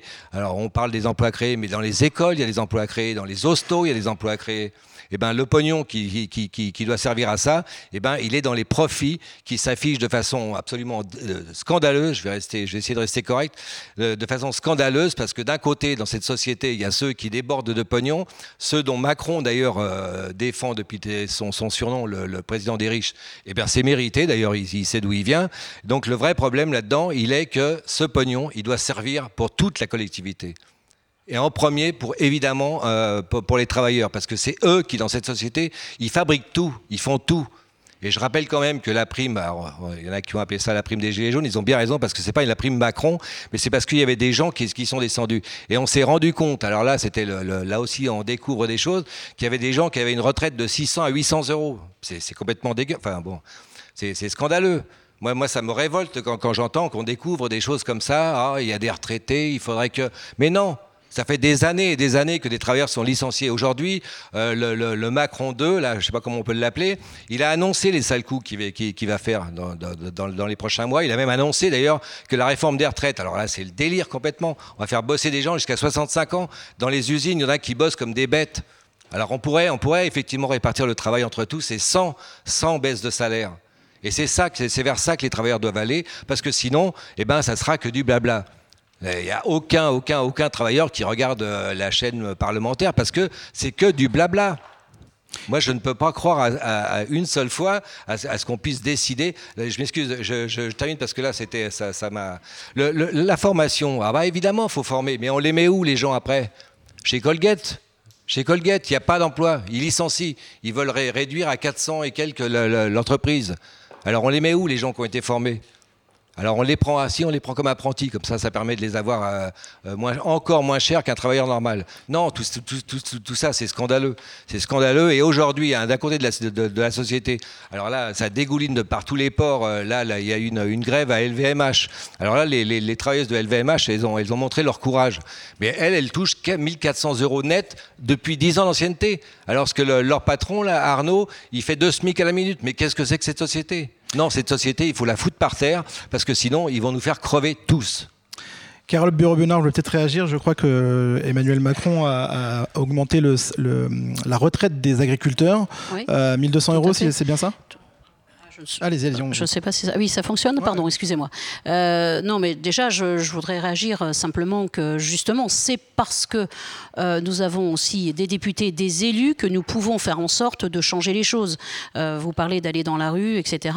mais qui, qui doit changer? C'est bien les élus qui peuvent faire évoluer. Et donc moi, je dis et je suis désolée effectivement de voir et notamment ce qui se passe chez Colgate sans avoir les éléments, hein, puisque n'ayant pas eu, n'ayant pas été contactés de toute façon. Euh, c'est justement, on va dans la rue, mais en fait, on va pas essayer de faire avancer le, sujet. Mais c'est vrai que lorsque vous avez des personnes qui perdent leur emploi, notamment après de nombreuses années dans les entreprises, c'est un crève-cœur, évidemment. Et quand vous parlez des formations, euh, ou des personnes qui sont euh, donc qui doivent retrouver un emploi, il faut justement les aider par rapport à cette formation. Vous pourrez répondre si vous souhaitez effectivement après. Mais je voudrais quand même dire que nous n'avons jamais eu autant euh, d'apprentis en, en, 2021 que ce qu'on avait depuis de nombreuses années. Nous sommes à 731 000 apprentis pour vous justement faire en sorte que ces jeunes, puisqu'il y a plus de jeunes que de personnes plus âgées, même si on peut aller très loin jusqu'à l'apprenti, presque jusqu'à 30 ans, euh, c'est de pouvoir faire en sorte qu'ils trouvent euh, justement la possibilité d'avoir un emploi et un emploi qui correspond au marché du travail. Et que à ce moment-là de 731 000, ce qu'il faut évidemment pour pouvoir y répondre plus particulièrement, c'est d'aller jusqu'à au moins un million euh, d'apprentis. Et pourquoi? Parce que c'est ce qu'on regarde évidemment par rapport à ce qui s'est passé et ce qui se passe en Allemagne. C'est comme ça qu'il y a eu moins de chômage qu'à une certaine époque. Il faut quand même vous dire aussi que 2017, où nous étions à plus de 10% de chômage, nous sommes à 7,1, 7,3 en c'est bien qu'il y a eu une réussite. Tout à l'heure, j'ai entendu parler des, des, entrepreneurs et des PME, TME. Ben moi, ceux que je rencontre, ils me disent tout de suite, ben heureusement que monsieur, qu'Emmanuel Macron et que son gouvernement étaient là pour les aider pendant la crise. Pourquoi nous avons euh, aidé, et c'est normal, de, faire, en sorte de les aider par rapport à cette crise et de faire en sorte d'aider au niveau du chômage partiel pour que chacun puisse conserver euh, son salaire et puisse faire en sorte justement de ne pas se retrouver dans des grandes difficultés. Les retombées économiques, on les voit. Les plus petits salaires, la la prime d'activité, monsieur, elle permet aux, personnes de gagner un petit peu plus. Alors évidemment, les 800, vous parlez de, des retraités qui ont 700, 600 euros. Les agriculteurs étaient dans ce cas-là. Donc nous l'avons fait, notamment aussi pour leur, euh, euh, pour, pour leur euh, compagne ou leur femme, plutôt qui n'étaient pas. Voilà. Eh bien, quand ils sont à 600 euros, excusez-moi, c'est parce qu'ils n'ont pas fait une carrière complète. Et que du coup, il faut bah, la faute à qui, monsieur euh, demandait Il y a des personnes qui n'ont pas travaillé pour plein de raisons, qui n'ont pas travaillé. non, non, non, non. Lorsque vous avez une carrière longue et que vous arrivez, justement, vous avez des retraites qui sont à quelquefois 900 euros, monsieur. Et l'idée, c'est ce que je vous ai dit tout à l'heure, ce que l'on doit travailler, c'est qu'en même temps que la réforme des retraites, où monsieur vous dit 65 ans, c'est étonnant parce qu'en en fait 16 pays sur les 27 de l'Union européenne travaillent à plus de 65 ans. C'est étonnant. Et en ce moment, et, on, eh ben, grand bien leur face. Donc ça veut, ça veut bien dire que ça peut se faire. Et que d'une certaine manière, c'est pas le but d'arriver à 65 ans. C'est le but d'augmenter progressivement en fonction des concertations avec les, syndicats, avec les branches, mais vous pouvez souffler comme vous voulez. N'empêche que la concertation, elle est là pour qu'on trouve une solution. Parce que quand vous êtes étudiant et que vous commencez comme c'est actuellement à 26 ans, à quel, vous, à quel âge vous partez en retraite d'après vous? Vous croyez que vous partez à, 5 ans, à 60 ans? Non. Donc on le sait très bien, il faut qu'on travaille justement pour que ça soit euh, régulé, pour que les personnes qui ont une carrière longue gardent leur retraite plutôt parce que c'est une carrière longue et pénibilité. Je connais beaucoup de personnes qui travaillent en 2, 8, 3, 8, 5, 8. Est-ce que c'est difficile? Ben oui, c'est difficile. Et ces gens-là, et ces personnes-là, j'en ai, j'ai parlé encore tout à l'heure avec une de ces personnes, ces personnes ont besoin de terminer plus tôt leur carrière et de ne pas aller jusqu'à 65, voire 67 ans, évidemment. Mais euh, je crois qu'il n'y a personne autour euh, de, cette table qui va dire le contraire. Mais n'allez pas dire que vous pouvez aller à 60 ans. C'est impossible, on va pas revenir en arrière. Et, et, la, et la vie et la société fait qu'on travaille, on a 42 annuités euh, et demie. Est-ce qu'on augmentera d'un trimestre à partir de 2024 et donc faire en sorte de caler sur les professionnels et les différentes professions? Et euh, donc, je vais vous parler des formations. Oui, je suis d'accord avec vous. Il faut trouver des formations plus près, notamment sur notre territoire, pour pouvoir faire en sorte d'avoir un peu plus de facilité pour, pour nos jeunes. Mais il faut, pas, faut penser aussi aux personnes en situation de handicap qui, depuis quelques années, commencent à rentrer un peu plus euh, dans, la société, dans la société du travail, comme on a pu le faire au niveau de l'éducation, quand même. Il faut se le dire, c'est-à-dire des enfants qui ont pu aller à, l'école en situation de handicap, avec des AESH, et je le dis, les aides qui doivent arriver à 35 heures, parce que c'était par, faisait partie des Gilets jaunes, justement, ces personnes qui travaillaient moins de 35 heures et se retrouvaient avec des salaires qui étaient des salaires on va dire, de misère pour certains. Et donc, il faut trouver ces solutions-là. Et ça va permettre de continuer d'avoir euh, la possibilité, justement, pour les personnes en situation de handicap, les personnes qui sont éloignées de l'emploi et les adultes, de trouver euh, des solutions qui leur correspondent. Jean-Marc Isquin? Oui, non, je, vais, enfin, bon, je constate qu'on voit le poisson, en fait. Le problème, c'est ça. Donc, tout ça, c'est du blabla. C'est du blabla parce que c'est vrai que de toute façon, on va pas faire bosser des gens jusqu'à 65 ans. Enfin, c'est du délire. Il y a du boulot dans toutes les boîtes. Chez PSA, les gars, ils n'arrêtent pas, ils arrêtent pas de trimer. Alors, répartis sont le travail entre tous. Faisons que les gens aient un salaire minimum à 2000 euros, de façon à pouvoir vivre dignement. Les travailleurs, ils demandent pas l'aumône. Ce que vous proposez avec Macron 1 ou Macron 2 ou Macron je sais pas combien, c'est des aumônes. On n'est pas des mendiants, les travailleurs. Non, on, on, a un travail, on veut un salaire digne de ce travail, on veut vivre correctement. Et moi, je, et ben moi, j'affirme qu'avec le, le gouvernement et une soi-disant euh, majorité pseudo-présidentielle, eh ben, les travailleurs, ils vont aller vers la misère. Parce que le vrai problème, c'est que les gouvernements Macron ou autres, ils sont au service du capital. Voilà. Et ils, n'ont, qui ne prennent aucune décision. Alors nous, comme je, je cite toujours cet exemple, parce que Continental, c'était vraiment euh, l'exemple type. Alors, c'était Sarkozy à l'époque. Sarkozy qui menaçait le groupe Continental, mais c'était du pipeau, c'était du baratin.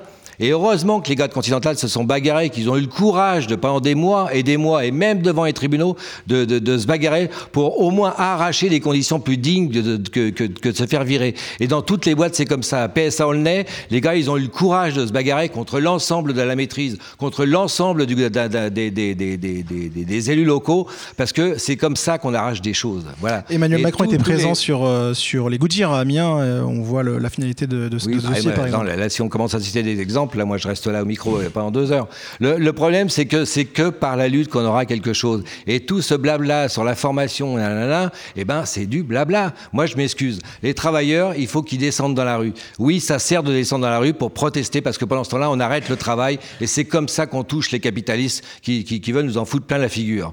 voilà. et ils ont pas le droit. qui ferment parce qu'il y a des grèves, etc. Et, eh ben, et donc, du coup, vos, vos, salariés font quoi ensuite Dites-moi. Bah c'est pareil. Alors, citez-moi une entreprise où les, où les salariés étaient en grève, oui, ça a fermé la suite. Bah, c'est les patrons qui, qui, ferment et vous, dans, dans, les, dans les assemblées, là, vous êtes au chaud, tranquille, et puis vous, vous, vous, si vous diminuez le droit des chômeurs. Voilà, c'est tout ce que vous avez fait. Voilà, c'est un scandale. Voilà. Et moi, je dis que tous les travailleurs, il faut qu'ils se bagarrent, parce que c'est dans la lutte qu'ils pourront obtenir quelque chose, même y compris, euh, il, suffirait d'ailleurs, euh, c'est assez marrant, si on pouvait avoir le contrôle des comptes des entreprises, ce serait très marrant, parce que là, le pognon, on en trouverait. On en trouverait pour financer les, les, emplois qui manquent dans les écoles, dans les hôpitaux et répartir le travail entre tous, eh ben, ce serait très possible. Chez PSA, il suffit de demander aux gars, là, quand ils sont cassés à partir de 50 ans, s'ils ont envie encore de se taper 15 ans de, de, chaîne. Alors, donc, euh, la pénibilité, ça, existe depuis ce temps, là. C'est du cinéma que vous faites. Je dis que c'est du cinéma que vous faites. Marc-Antoine Briquez, vous vouliez réagir? Oui, simplement, euh, dans, dans, les exemples qui sont donnés, on ne parle que des très grosses entreprises qui sont effectivement des gros employeurs euh, sur le secteur. Mais il ne faut pas oublier que 85 à 90% de l'économie française est composée de TPE, PME. Et, pour connaître ce milieu entrepreneurial, je peux vous assurer, Monsieur Isquin, qu'il y a certains salauds de patrons, comme vous voulez les appeler fréquemment, euh, qui, perçoivent moins, je vous ai déjà entendu le dire, qui perçoivent moins d'argent que leurs propres salariés pour pouvoir maintenir leur entreprise à flot et pour pouvoir faire en sorte que les emplois perdurent. Mais est-ce que pour vous, c'est normal que du coup les grandes entreprises soient moins taxées que les petites entreprises, par exemple, aujourd'hui, qu'elles arrivent à optimiser, qu'elles arrivent à mettre euh, de la force de travail pour aller chercher euh, une optimisation, payer moins d'impôts ou euh, carrément partir dans des paradis fiscaux? Alors là encore, quel est, quel est le, poids du député par rapport à si aujourd'hui, si aujourd'hui vous me démontrez que dans la sixième circonscription, l'ensemble des TPE, PME, les artisans, etc., font des montages pour pouvoir payer moins d'impôts. C'est l'inverse, c'est l'inverse. C'est justement la question, c'est les grandes entreprises qui payent beaucoup moins d'impôts que les TPE PME. Euh, comment on, comment on les aide, comment on avance, comment comment ça se passe en fait exactement? Alors il ne faut pas oublier de toute façon que l'impôt est progressif de toute façon. Alors après, il, existe des systèmes de, fraude fiscale, de tout ce que vous voulez, mais qui sont aujourd'hui condamnés par la loi. Ce sont des fraudeurs. Et les optimisations fiscales, du coup, vous en pensez quoi? C'est euh, vu que c'est. Bah, moi, excusez-moi, je ne suis que chef de, petite entreprise et l'optimisation fiscale, on ne connaît pas, puisque le budget, c'est simplement d'essayer de faire rentrer de l'argent pour payer les salariés. On a avec votre votre euh, étiquette d'élus locaux, local, pardon, vous, rencontrez peut-être Sanofi euh, qui optimise, Colgate, ce, ce genre d'entreprise. comment ça se passe On se met autour de la table Comment on, les contraint à payer cet impôt, à, partager justement le gâteau équitablement Carole ce, que tu, ce que tu disais, bah, ça, ça, a vachement marché, ça marche. Simplement, il faut que ce soit au niveau européen. Parce que si vous le faites tout seul, vous, dans votre pays, et que et il faut, il faut travailler sur l'évasion fiscale. Vous avez raison, et je pense qu'on en est tous d'accord. Je crois que on va laisser les, tout le monde tout le monde parler. Mais il faut qu'on soit aussi, qu'on se mette autour de la table, comme euh, comme l'on dit, pour pouvoir travailler tous ensemble. Parce que si vous avez en plus une fiscalité qui est différente dans un autre pays, ah mais oui, mais vous pouvez. C'est comme ça, c'est le marché du travail. Vous avez, c'est le marché du travail. En tout cas, c'est le, le, le système des entreprises qui doivent être concurrentes et qui sont concurrentes. Mais je vais laisser la parole, j'ai parlé déjà. Juste avant, juste avant, en parlant, euh, juste pour revenir un petit peu sur, sur les emplois en, locaux, en local notamment, euh, on parlait tout à l'heure du canal Seine-Nord. Est-ce que les entreprises, les grandes entreprises du BTP, vont pas plutôt aller chercher des travailleurs dans des pays euh, où le salaire est plus bas, où ils vont commencer à, faire du coup des travailleurs détachés et on va avoir des Polonais, des Roumains qui vont être payés 500 euros pour venir travailler et que ça créera pas d'emploi local Anne-Sophie Fontaine peut-être alors déjà, je voudrais réagir par rapport à ce qui a été dit euh, préalablement. Sur la loi euh, d'augmentation des retraites agricoles, euh, je voudrais donner à César ce qui revient à César. Madame Carole Bureau-Bonnard, c'est une proposition de, de, loi à l'époque du député communiste Chassaigne, et non un projet de loi à La République en marche. donc je tiens à le préciser ça a été voté. Je tiens à préciser les choses. Donc, euh, heureusement que ce député a fait euh, cette proposition de loi, mais ce n'est pas un projet de loi La République en marche, notamment pour nos agriculteurs. Je suis fille d'agriculteur. Je côtoie dans cette circonscription bon nombre d'agriculteurs qui, euh, qui se posent en effet beaucoup de questions.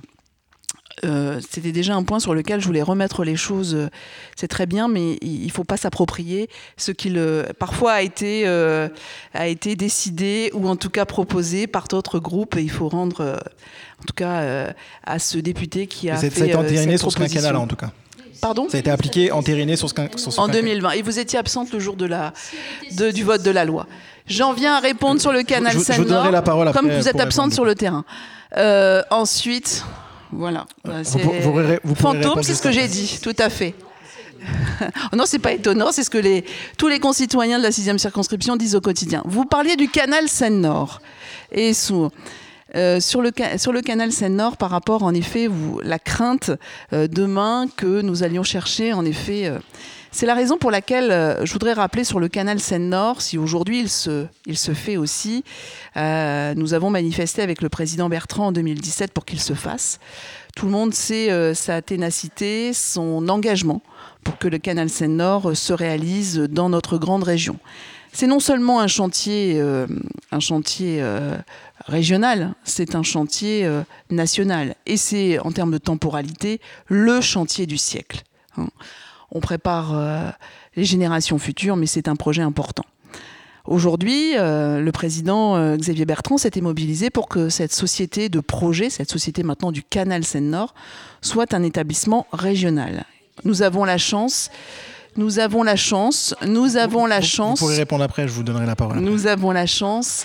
Philippe Marigny avait demandé à ce que cette société soit installée à Compiègne. Pour l'instant, elle est à Compiègne et en effet, et le, président euh, Bertrand y est très attaché. C'est un dossier qu'il suit de près avec l'ensemble des élus régionaux. Aujourd'hui, nous sommes vigilants à cela parce que, en effet, bon nombre d'entreprises de, travaux publics nous préviennent déjà de leurs difficultés pour recruter dans leurs propres entreprises. Et le risque, c'est en effet que lorsque les travaux vont s'accélérer euh, sur, euh, sur notre territoire, qu'ils perdent déjà leur propre personnel. Et c'est la raison pour laquelle, avec la région, nous travaillons pour que nous puissions former euh, et euh, sans plus attendre, moi je félicite la Fédération nationale des travaux publics en lien avec la région et la maison familiale euh, rurale de Beaulieu-les-Fontaines qui lancera à partir de septembre un CAP de conducteurs de travaux publics. cette MFR jusqu'alors était plutôt sur des conducteurs de machines agricoles dans nos fermes. Malheureusement, aujourd'hui, c'est un autre domaine euh, où on pourrait parler aussi euh, très longuement dans le domaine agricole, mais on, se retrouvera tous demain matin pour en parler. C'est qu'aujourd'hui, les agriculteurs, quand je les entends, me disent euh, Anne-Sophie, nous n'avons plus besoin d'un chauffeur de tracteur, nous avons besoin, compte tenu de la complexité de tout ce qu'on nous demande, d'une secrétaire à mi-temps. Voilà. Et donc, il était important, en effet, que dans ces différents centres de formation par alternance, euh, il y en a d'autres, il y en a un autre dans le Pas-de-Calais, nous puissions former nos jeunes à acquérir tous ces métiers. Et la Société du Canal Seine-Nord a en effet travaillé sur un, socle avec la région, ce qu'on appelle le canal formation, sur tous les métiers utiles. Et donc aujourd'hui, dans le cadre du service public à l'emploi local que je co-préside avec le sous-préfet depuis 2016, nous travaillons euh, euh, par temps régulier, euh, tous, les, tous les six semaines, sur justement faire, faire avancer sur ce point de la formation pour les ressources ici, les ressources adultes, mais aussi les ressources. Et dans chacun des, territoires, j'étais encore la semaine dernière à, à Lassigny, dans un tiers-lieu, le château, où nous avons pu en effet présenter les métiers du canal Seine-Nord aux jeunes, aux moins jeunes, euh, dans cette ruralité où parfois, en effet, euh, ils sont en manque euh, d'emploi. Florent Dumoulin, et juste après, je redonne la parole à Carole Bourbelin. Bon, je vais vous répondre. Donc l'avantage, c'est comme ça, au moins directement, vous, pourrez répondre juste après. Euh, c'est sur les retraites. Je, suis navré hein, pour la continuité du débat. Je reviens, mais c'est malheureusement le, fait de passer un par un.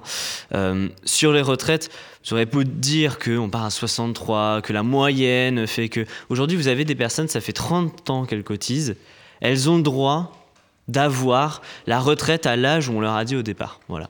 Moi, c'est, on a parlé un peu d'entrepreneuriat. Euh, bah, je pars sur ce principe-là. Quand vous faites un contrat avec un entrepreneur, vous dites voilà, je veux ça, vous payez et vous avez ça. Sinon, vous ne le payez pas. Eh bien, ça fait des années que vous avez des travailleurs qui payent des cotisations sociales. Ils doivent avoir ce qu'ils ont payé. Je suis bien d'accord avec vous, hein, juste dire, euh, voilà, on passe 62 à 60 ans, ça veut rien dire si on baisse pas les annuités. C'est pour ça que nous, on les baisse. Voilà, faut descendre aujourd'hui à 40 annuités. Alors, si vous ne faites pas ça et que vous ne mettez pas un minimum vieillesse, parce que effectivement aujourd'hui, il y a les carrières longues, bah, ça ne fonctionne pas. Aujourd'hui, vous ne pouvez pas dire que tout le monde va avoir une carrière avec du 35 heures pendant 40 ans. On est bien d'accord. Donc, ce minimum vieillesse, il faut le augmenter parce que effectivement, c'est inadmissible et on l'a bien vu avec les Gilets jaunes. Vous parlez 600, des retraites de 600, 800, mais dans notre famille, euh, on a tous déjà vu quelqu'un qui était même des fois à moins. Parce que si vous avez eu, bah, c'était de coutume, hein, d'avoir une mère de famille qui pendant 20, 30 ans n'a pas travaillé, eh ben elle se retrouve sur le carreau. Donc aujourd'hui, il faut reconnaître les trimestres de RSA. Il faut reconnaître aujourd'hui le fait que c'est en 40 ans, que c'est à 60 ans le départ à la retraite et que vous avez un minimum retraite qui doit être au niveau du seuil de pauvreté. Effectivement, c'est tout un package, hein, comme euh, le mot euh, en ce moment est à la mode, mais si vous faites les marchés, si vous allez sur le terrain, je pense que vous êtes tous d'accord pour dire que l'une des choses dont on parle le plus, c'est la retraite. Aujourd'hui, c'est le sujet qu'on entend partout. Si on ne revient pas sur cette retraite à 60 ans, c'est toute la confiance dans l'État qu'on perd. Aujourd'hui, vous avez des personnes qui ont travaillé, qui ont fait le jeu de ce travail. On leur a dit à chaque fois qu'il y avait des coups durs, des crises économiques, des fois des crises politiques, des instabilités, on leur a dit c'est vous la force. Vous allez devoir encore plus travailler, et encore, et encore, et on vous augmente. C'était à chaque fois à dose de primes, jamais d'augmentation. Au final, les travailleurs ont toujours été dans cette situation. La CGT, j'y suis allé. Je suis allé à Compiègne, à Noyon. On rencontre des situations, c'est catastrophique. Mais il y a une chose qu'on a en commun. C'est qu'on paye tous des cotisations pour avoir ce patrimoine. On dit souvent, peut-être un peu de manière péjorative, la retraite, c'est le patrimoine du pauvre. Et c'est vrai. C'est la seule chose que vous avez payée et vous avez le droit à la fin.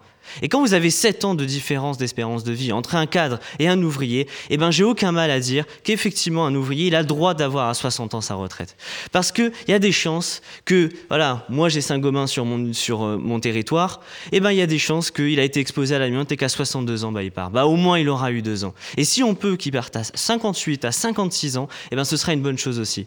Parce que le Conseil d'orientation des retraites, il le dit très bien, l'un des plus grands problèmes qu'on a, c'est pas d'augmenter l'âge à la retraite, c'est qu'il faut des cotisants. Mais quand vous êtes jeune, vous n'avez pas de travail, mais faisons les deux. Arrêtons avec cette pénibilité où vous avez aujourd'hui des travailleurs qui en peuvent plus, qui sont même plus productifs. Ils veulent juste partir à la retraite. Laissez-les partir à la retraite et vous avez des jeunes qui retrouveront des emplois comme ça et qui cotiseront. Et c'est comme ça. Et d'ailleurs, le conseil, il le dit très bien. Il faut que vous ayez des nouvelles personnes qui cotisent. Et c'est en mettant des personnes à la retraite que vous allez faire rentrer des nouveaux emplois. Il faut l'abaisser. Donc aujourd'hui, abaisser cette retraite, donner les moyens de vivre de sa retraite, c'est un ensemble qui est nécessaire d'un point de vue social, d'un point de vue sociétal, parce qu'aujourd'hui on ne travaille plus comme il y a 40 ans. Je suis bien d'accord. Et c'est aussi d'un point de vue politique et économique. Sur le canal Sénat, et je le fais vraiment très vite parce qu'il y a beaucoup de candidats qui parlent beaucoup, mais moi je pense à vous qui, qui depuis tout à l'heure, voilà. Donc euh, euh, sur le canal Sénat, je, je, fais vraiment très très vite. Aujourd'hui, il faut, je ne sais pas votre position là-dessus, hein, mais euh, moi, ma conviction profonde pour être dans Noyonnais, c'est que le pays noyonnais ne pourra pas financer la plateforme qu'il y a. Voilà. Si aujourd'hui vous n'avez pas, dans la prochaine loi d'orientation mobilité, l'État qui s'engage concrètement à financer ces infrastructures, ils ne seront pas assurés. Parce qu'aujourd'hui, on demande à des EPCI, donc des intercommunalités, on leur demande de payer des millions d'euros, alors que certaines, et le pays noyonnais malheureusement à une situation, et je rentrerai pas dans le jeu à quelle majorité, hein, je rentrerai pas là-dedans. Mais aujourd'hui, la situation au Pays Noyonnais, elle est catastrophique financièrement. Donc vous allez avoir les péniches qui passent, et au final, les Noyonnais, ceux qui habitent dans le Pays Noyonnais, les 42 communes, elles ne bénéficieront pas de ce canal. Donc aujourd'hui, il ne faut pas trouver la solution à dire où est-ce qu'on met le port, non, c'est bon, on a fait des plans, maintenant il faut que ce soit une réussite. il faut que l'État aujourd'hui s'engage concrètement. Voilà.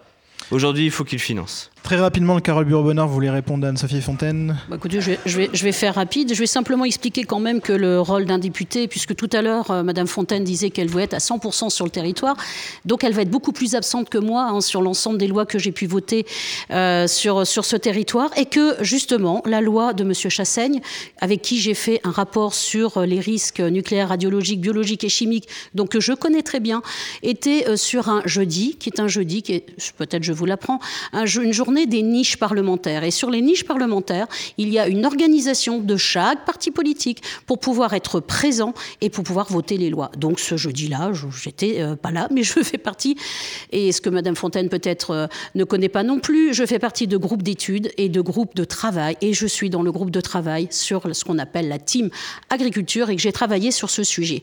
Deuxièmement, euh, sur ce que vous avez dit, je vais parler du canal Sanor, parce que le plus important, puisqu'il faut aussi dire les choses. Moi, et je vais vous le dire aussi après. Moi, simplement, qui a voté la loi d'orientation euh, de mobilité qui a donc permis la régionalisation du canal Seine-Nord-Europe bah écoutez, c'est moi, c'est notre majorité, pour justement répondre à la, problématique spécifique de cette région, dont le canal Seine-Nord-Europe est le projet du siècle, qui est donc un projet européen, bien entendu, et qui a fait en sorte de donner le financement pour le canal Seine-Nord-Europe qui manquait de l'État, puisqu'il n'avait pas été financé sur le quinquennat précédent. Eh bien, c'est notre majorité. Et moi qui suis allée dès le lendemain, j'allais dire, allez, au mois de juillet, euh, de, ensuite, lorsque j'ai été élue, est allé voir euh, le cabinet du Premier ministre, est allé voir les ministres, les uns après les autres, en tout cas ceux qui s'occupent des transports, celui qui s'occupe des transports et le Premier ministre, pour que ce canal Seine-Nord revienne dans les projets qui avaient été mis en stand-by par le gouvernement du fait de ça, non, euh, du fait qu'il n'était pas financé, de son non-financement. Et il est rentré, du coup, dans ce financement. Je rappelle que je suis membre du Conseil de surveillance du canal Seine-Nord Europe, que je suis évidemment avec une très grande attention ce, projet et que donc il faut, pas justement que les péniches passent et qu'on ne les voit pas sur notre territoire, il faut qu'il y ait une plateforme dans le noyonnais. Je rappelle également qu'actuellement, il y a déjà des quais et ces quais qui sont déjà en construction vont permettre ah bah ça, ça a été situé avec les élus locaux. Donc, euh, bon, demandez aux élus locaux, demandez aux élus locaux et aux entreprises ce qu'il a. Ah, dans ce cas-là, donc, ces quais, font en sorte de, faire en sorte, font, feront en sorte que les péniches pourront s'arrêter pour pouvoir soit être dans des entreprises. Quai, il a été mis à 2 km de l'usine. votre quai, monsieur, on parle d'un territoire, euh, monsieur Demoulin. Oui, oui, euh, mais là, quai, le quai, parce qu'au niveau, vous me parlez, des, vous me parlez de vous Parlez, il y en a deux. Hein, mais vous avez une plateforme qui effectivement, elle, qui est installée, soit dit en passant, trop loin. Mais ça, il faut arrêter de faire croire qu'on va tout régler. C'est la région.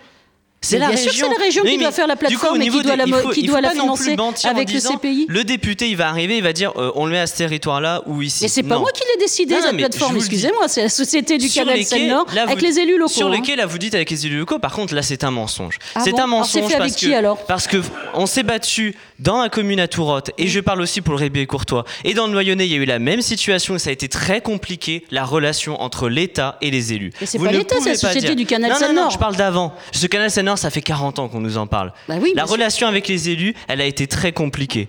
Et dès le début, elle a été très compliquée. Les quais, on nous les mettait pas au bon endroit. Les ports, j'en parle même pas. Donc, et la ligne du tracé, c'est aujourd'hui, on peut quand même en parler au niveau de là où ça passe et du lien qu'il y a eu avec les agriculteurs. Non, mmh. l'État n'a pas été au rendez-vous surtout. Entre les riverains et les agriculteurs, aujourd'hui, je vous invite à y aller.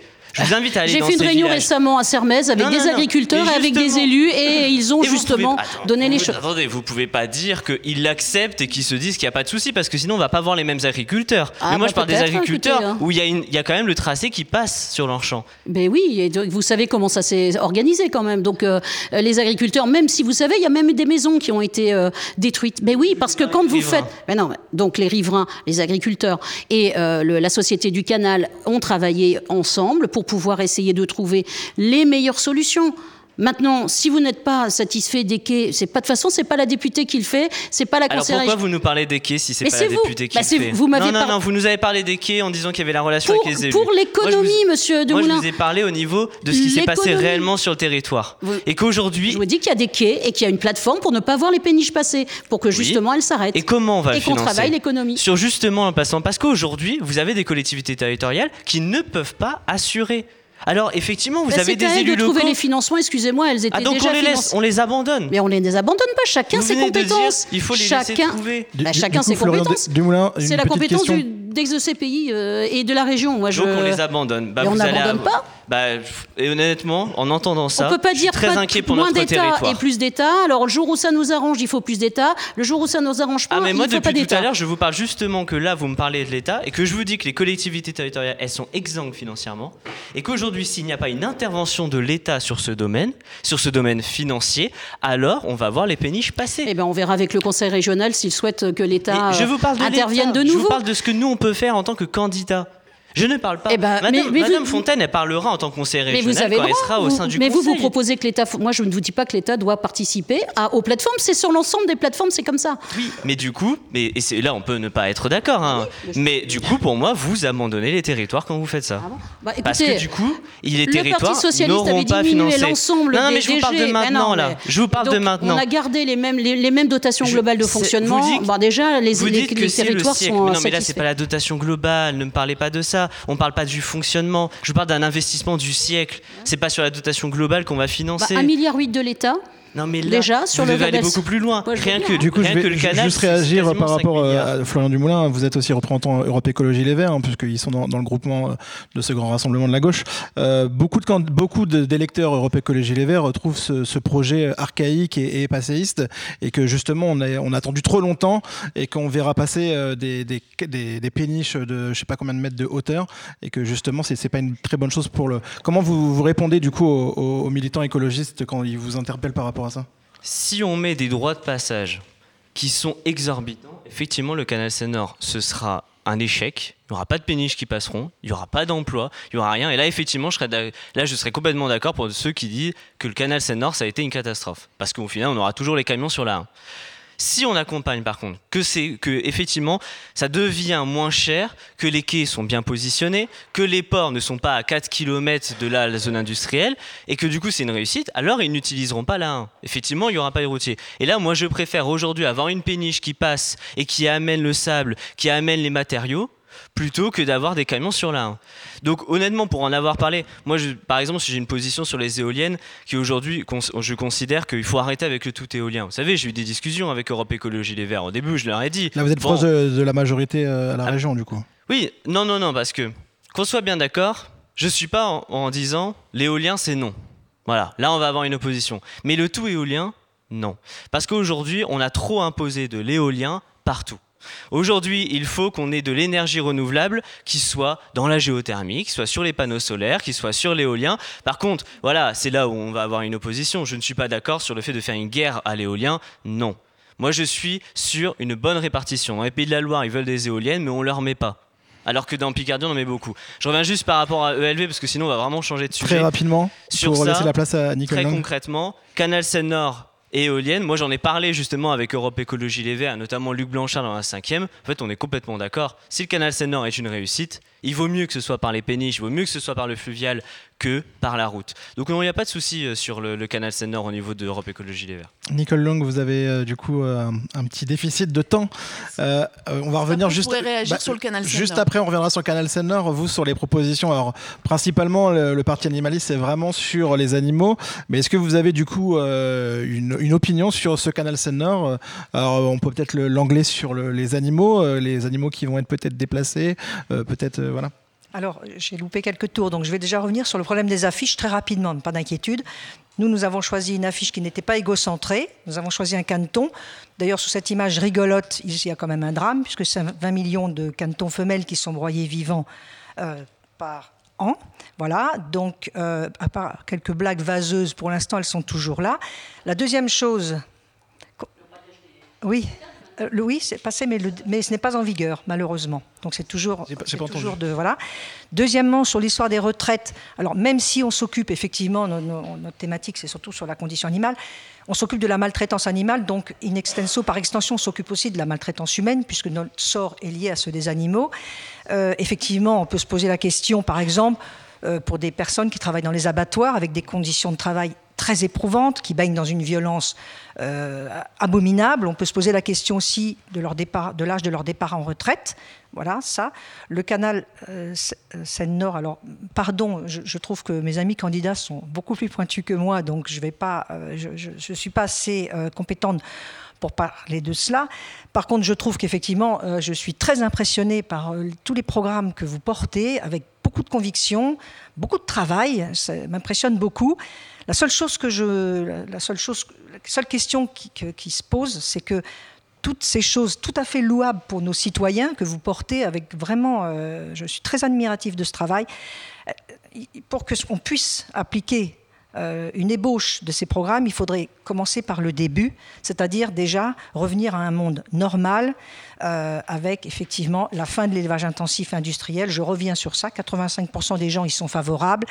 Euh, supprimer la maltraitance animale, arrêter de ce hachage en règle des animaux, cette destruction de la planète quel monde allons-nous laisser aux générations futures? Tous ces programmes que vous souhaitez appliquer, c'est formidable, mais euh, pour qu'ils soient réalisables, il faut vraiment commencer par le début et, vraiment euh, écouter le, euh, enfin, mettre en place le programme du Parti animaliste, qui, à mon avis, me semble essentiel pour pouvoir tous continuer à travailler ensemble pour le bien-être de nos citoyens. En point de vue local, est-ce que, du coup, de, mettre en place euh, un repas végétarien une fois par semaine dans les établissements scolaires, alors euh, on sait que les, primaires, c'est les mairies, enfin, c'est les, communes, euh, les collèges, c'est les départements, les lycées, c'est les régions, et, par exemple, les, aussi les lycées agricoles, c'est le ministère de l'Agriculture. Est-ce que, non, pas que, c'est ça, c'est aussi la région, aussi la région aussi. qu'il faudrait imposer du coup un, repas ou deux euh, végétariens imposer, Nous, on, ne souhaite pas imposer quoi que ce soit. En fait, on veut accompagner euh, les citoyens à changer leurs pratiques. voilà, il y a effectivement beaucoup de. On va même installer. On, se propose d'installer un module en enseignement pour la, protection animale. Donc, pourquoi pas euh, en plus proposer un menu végétarien pour ceux qui le souhaitent. Il y a beaucoup de jeunes, c'est vrai, se dirigent vers l'alimentation végane. D'ailleurs, concernant le pouvoir d'achat, on propose aussi une, TVA à 0% pour tous les produits euh, végétaux euh, éthiques produits en France. Donc, vous voyez, euh, voilà, il y a quand même des choses qui sont très précises et qui vraiment pour le bien-être des citoyens serait important. Oui, pourquoi pas, effectivement. Je, pense qu'il y a beaucoup d'enfants, alors bizarrement, c'est vrai qu'il y a beaucoup d'enfants qui sont plus... choqués par le traitement des animaux. Euh, moi, j'en parle beaucoup autour de moi. On tracte beaucoup sur les marchés. On a vraiment euh, on a plutôt un, bon accueil. Les gens se rendent compte qu'on va droit dans le mur si on continue comme ça. Et les enfants, effectivement, sont très concernés. Vous citiez Saint-Exupéry, leur monde, ce monde dont on est responsable. Les enfants sont très concernés, se rendent compte qu'en fait, on ne peut plus continuer à traiter les animaux comme ça. Euh, vous savez, on a aboli euh, l'esclavage, on a aboli la peine de mort, c'est formidable, mais il faudrait euh, étendre notre cercle de compassion aux animaux. Je crois qu'on est, au pied du mur, il faut vraiment le faire. C'est vrai que ça paraît un peu rigolo, notre image de Canton, mais un drame se joue sous cette image. S'occuper des animaux, on nous rétorque souvent, et les humains, mais vraiment la condition animale et la condition humaine, elles sont intimement liées voilà, il faut vraiment pas perdre de vue cela. Et vraiment, pour mettre en place, euh, pour mettre en place un bien-être humain, on ne peut pas dissocier la condition animale, de la condition humaine. On, se on dit qu'on est le pays des lumières. Pour l'instant, on est le pays des ténèbres pour les animaux. Euh, beaucoup de, alors c'est pas de la poésie, mais beaucoup d'écrivains de, et d'intellectuels justement se sont euh, ont écrit sur, cette, sur, ce drame que vivent les animaux. On a même fait rentrer euh, Monsieur Genevoix au Panthéon. Euh, je, trouve qu'adopter ces valeurs serait au moins l'essentiel, qui a beaucoup écrit sur le lien entre la nature et l'animal. Voilà, enfin, je, je trouve qu'il faut c'est très bien de vouloir s'occuper de ses semblables, mais tous les êtres vivants, on a tous une vie à mener, animaux comme êtres humains. Voilà, merci. Du, de... du, coup, euh, pour, bah, attendez juste garder un peu le micro parce qu'on a un peu de temps avec vous. Hein. Euh, du coup, sur le sur l'avortement, vous êtes, vous avez quelle position parti animaliste puisque euh, on parle des animaux? Alors souvent, les, partis d'extrême droite nous, nous disent que les, les, fœtus dès, dès, leur dès leur création, c'est des enfants. du coup, est-ce que quelle est la position du parti animaliste sur, sur l'avortement? Comme je vous ai précisé, on, on, a choisi de se concentrer sur la question animale, donc on ne peut pas étendre à tous les sujets. Euh, certainement, il y a des formations politiques qui sont plus compétentes pour moi, que moi pour répondre sur ce sujet, mais là, ça ne concerne pas le parti animaliste. On, est vraiment, on veut vraiment rester sur la question animale, c'est très important. Sur la législation, les députés peuvent, légiférer sur la publicité, par, euh, exemple. Est-ce qu'il faudrait, euh, comme le manger-bouger, comme aujourd'hui les voitures, quand il y a une publicité pour la voiture, on fait une publicité également, un petit encart sur le, covoiturage et les transports mobilité douce? Est-ce qu'il faudrait sur les produits carnés, du coup, avoir une une contre-publicité? Est-ce que c'est une proposition qui est portée? pas une contre-publicité, mais je pense que dans le programme, alors je, vais être un peu imprécise, pardon, mais dans le programme du Parti animaliste, euh, je crois qu'il y a une taxe qui était prévue justement pour les publicités euh, sur les produits carnés, mais vraiment à, étudier parce que je, il y a 300 mesures, donc je les ai bien lues, mais certaines ne sont pas toujours euh, retenues à la lettre près. Merci. Anne-Sophie Fontaine, vous vouliez réagir? Non, moi je voulais réagir par rapport à ce que j'ai entendu sur le canal Seine-Nord. Et je suis euh, vraiment, euh, Madame Bureau-Bonnard, le canal Seine-Nord, ça vous dépasse quand je vous entends. Ça vous dépasse complètement. Euh, je voudrais dire. Ramassez votre téléphone. Ça vous dépasse complètement ce sujet. comme mon voisin, moi j'ai rencontré des agriculteurs qui vous ont pas vu pendant cinq ans sur le dossier, qui ne sont pas venus, qui ont appris pendant cette période de confinement et de premier confinement un nouveau tracé, euh, et donc, c'est bien d'aller les voir deux mois avant les élections, mais c'est vos pratiques. C'est pas grave. Ça, c'est le premier point. Le deuxième point, en effet, euh, important, c'est aujourd'hui, euh, on appelle plus ça des plateformes, mais des ports autonomes. Sur ces ports autonomes qui vont s'installer, la communauté de communes du pays noyonnais va en recevoir un. La région a souhaité euh, en effet mobiliser euh, l'ensemble des collectivités qui vont recevoir euh, ces ports autonomes, justement sur les études, pour s'assembler, fédérer de manière à ce qu'on fasse des économies et qu'on soit aussi complémentaires, que chacune, chacun des ports autonomes ne se tire pas dans la vue et qu'on soit complémentaires. Exemple par exemple, le raccordement ferroviaire, sur lequel j'ai travaillé également, puisque c'est un, des domaines euh, dans ma commission transport. Il était inutile de faire des raccordements ferroviaires dans chacun des ports autonomes. Il valait mieux travailler sur le raccordement ferroviaire là où il était important et de manière complémentaire. C'est la raison pour laquelle il ne sera pas euh, sur la communauté de communes du pays noyonnais, puisque quand même le raccordement ferroviaire était à 35 millions d'euros. Hein. Et alors j'en viens justement à ce que euh, justement on parlait de, ressources. Euh, en effet, les collectivités qui accueilleront ce port autonome et puisque vous en venez au sujet et sur ce dossier, oui, ça va être compliqué. Jusqu'en 2017, vous ne pouvez pas vous cacher là, Madame Bureau-Bonnard. Vous avez été vice-présidente de cette communauté de communes qui est la communauté de communes la plus endettée des Hauts-de-France du fait d'une gestion avec M. de Guise qui est lamentable, avec des fonds publics qui se sont envolés. La situation aujourd'hui euh, est catastrophique. Catastrophique. Donc aujourd'hui, en effet, on y travaille avec le président. La région participera à ce que cette plateforme, oui, enfin, en tout cas, euh, euh, sur le, oui, moi je travaille. J'étudie pas. Ah bah je ne sais pas. Vous avez un travail, non, sinon par vos fonctions. Ah. Dites-moi. Oui, je travaille. C'est pas le sujet. Vous êtes dans la polémique. Il n'est pas noté dans votre euh, curriculum vitae. Quel est votre, vous avez un travail. Nous, on a des fonctions. Moi, j'ai une fonction. Je suis conseillère municipale. Conseillère, vous êtes, vous êtes salarié d'une collectivité, quelque chose, non Vous êtes vraiment. Oui, je travaille dans une collectivité bah, voilà, départementale. voilà, très bien. Bah, il faut peut-être euh, le dire aussi également. Ça permet à nos, auditeurs d'entendre. Et je travaille à mi-temps. On n'est pas sur le canal Seine-Nord aujourd'hui pour revenir sur le sujet du canal Seine-Nord qui concerne nos concitoyens.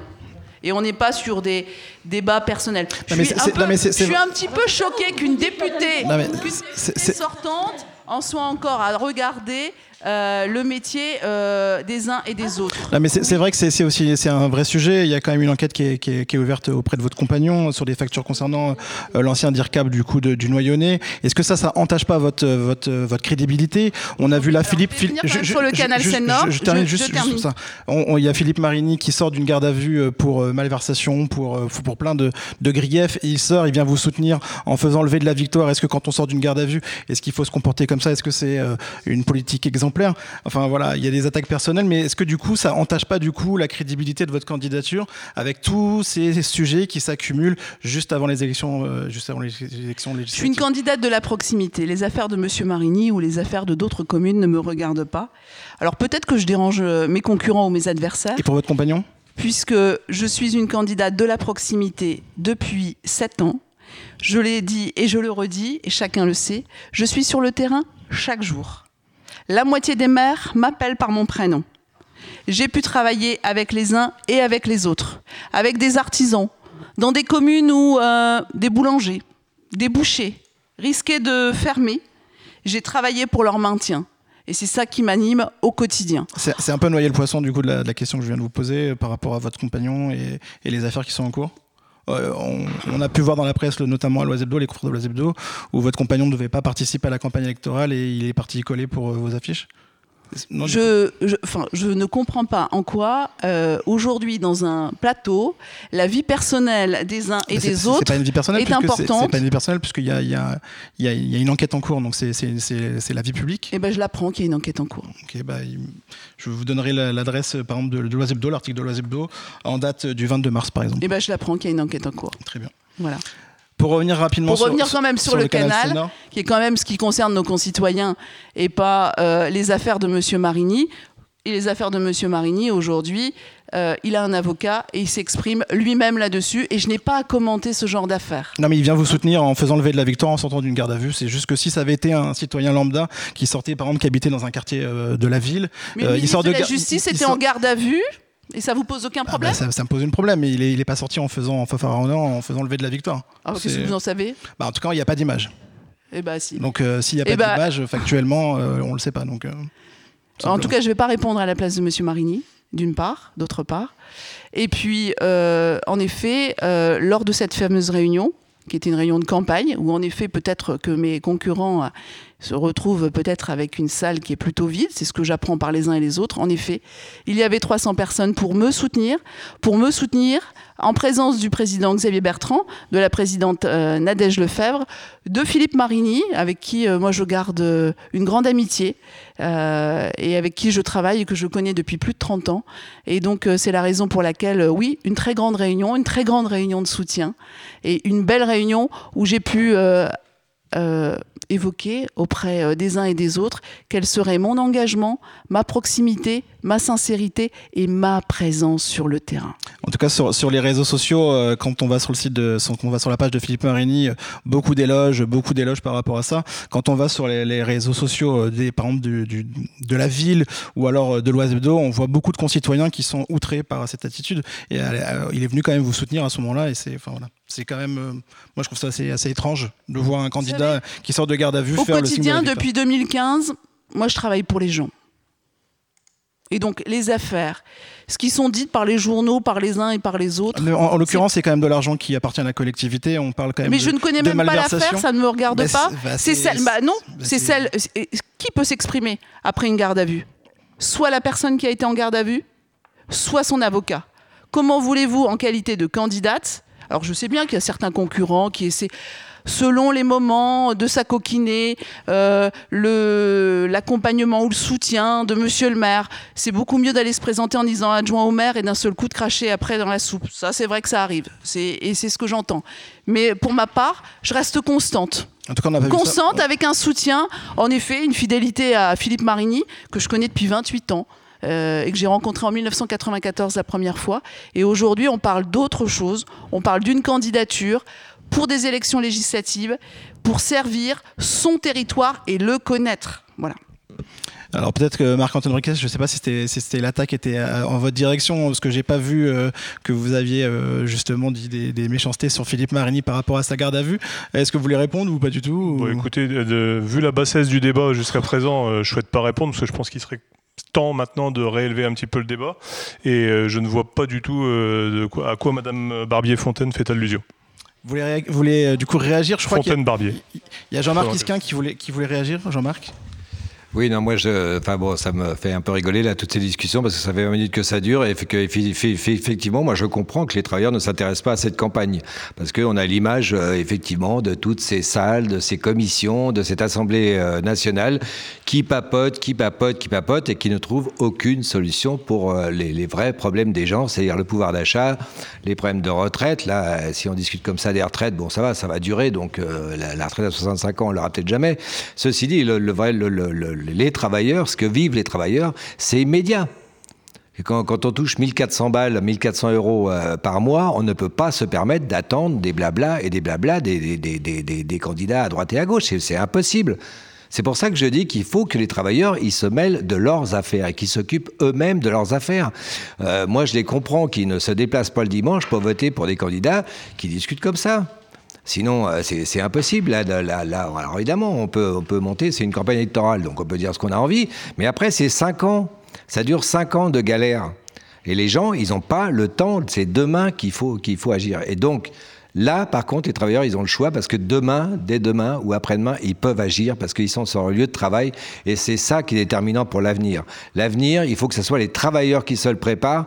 Il faut que ce soit les travailleurs qui se mobilisent par les luttes pour obtenir, euh, le, pour défendre leurs droits. Et, euh, et c'est ça qui est le plus important aujourd'hui et pas du tout. Et moi, je crois que j'ai commencé en disant que cette élection, eh ben, ça ne changera absolument pas le sort des travailleurs. Eh ben, enfin, les, autres candidats viennent d'en faire la démonstration.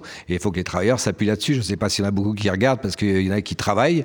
Mais en tout cas, nous, c'est ce qu'on dit aux gens. Il faut qu'on se mêle de notre sort. Il n'y a que nous qui pouvons changer les choses, changer complètement les choses. Parce que sinon, si on laisse les autres s'en occuper, rien n'arrivera et on ira de misère en misère pour l'ensemble des travailleurs.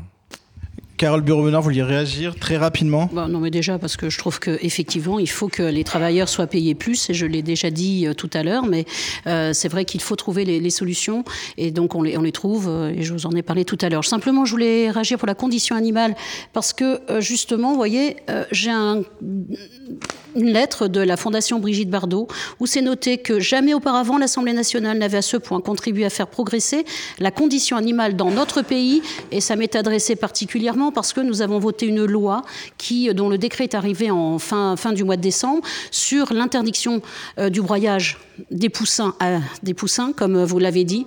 Eh ben, c'est de décembre. Après, effectivement, parfois il y a. Non, mais voilà. Après, c'est vrai que quelquefois c'est passé long et la castration, notamment des porcs à vif et d'autres éléments qui font que nous pouvons aussi avancer sur la condition animale et qu'il faut euh, euh, vraiment y travailler ensemble. Et sur le, pardon, parce que j'ai pas été peut-être assez J'étais trop rapide pour le pouvoir d'achat et le pouvoir d'achat des travailleurs, euh, bien sûr, mais des retraités. Retraités, je le répète, 1100 euros, c'est pour ça qu'on veut la.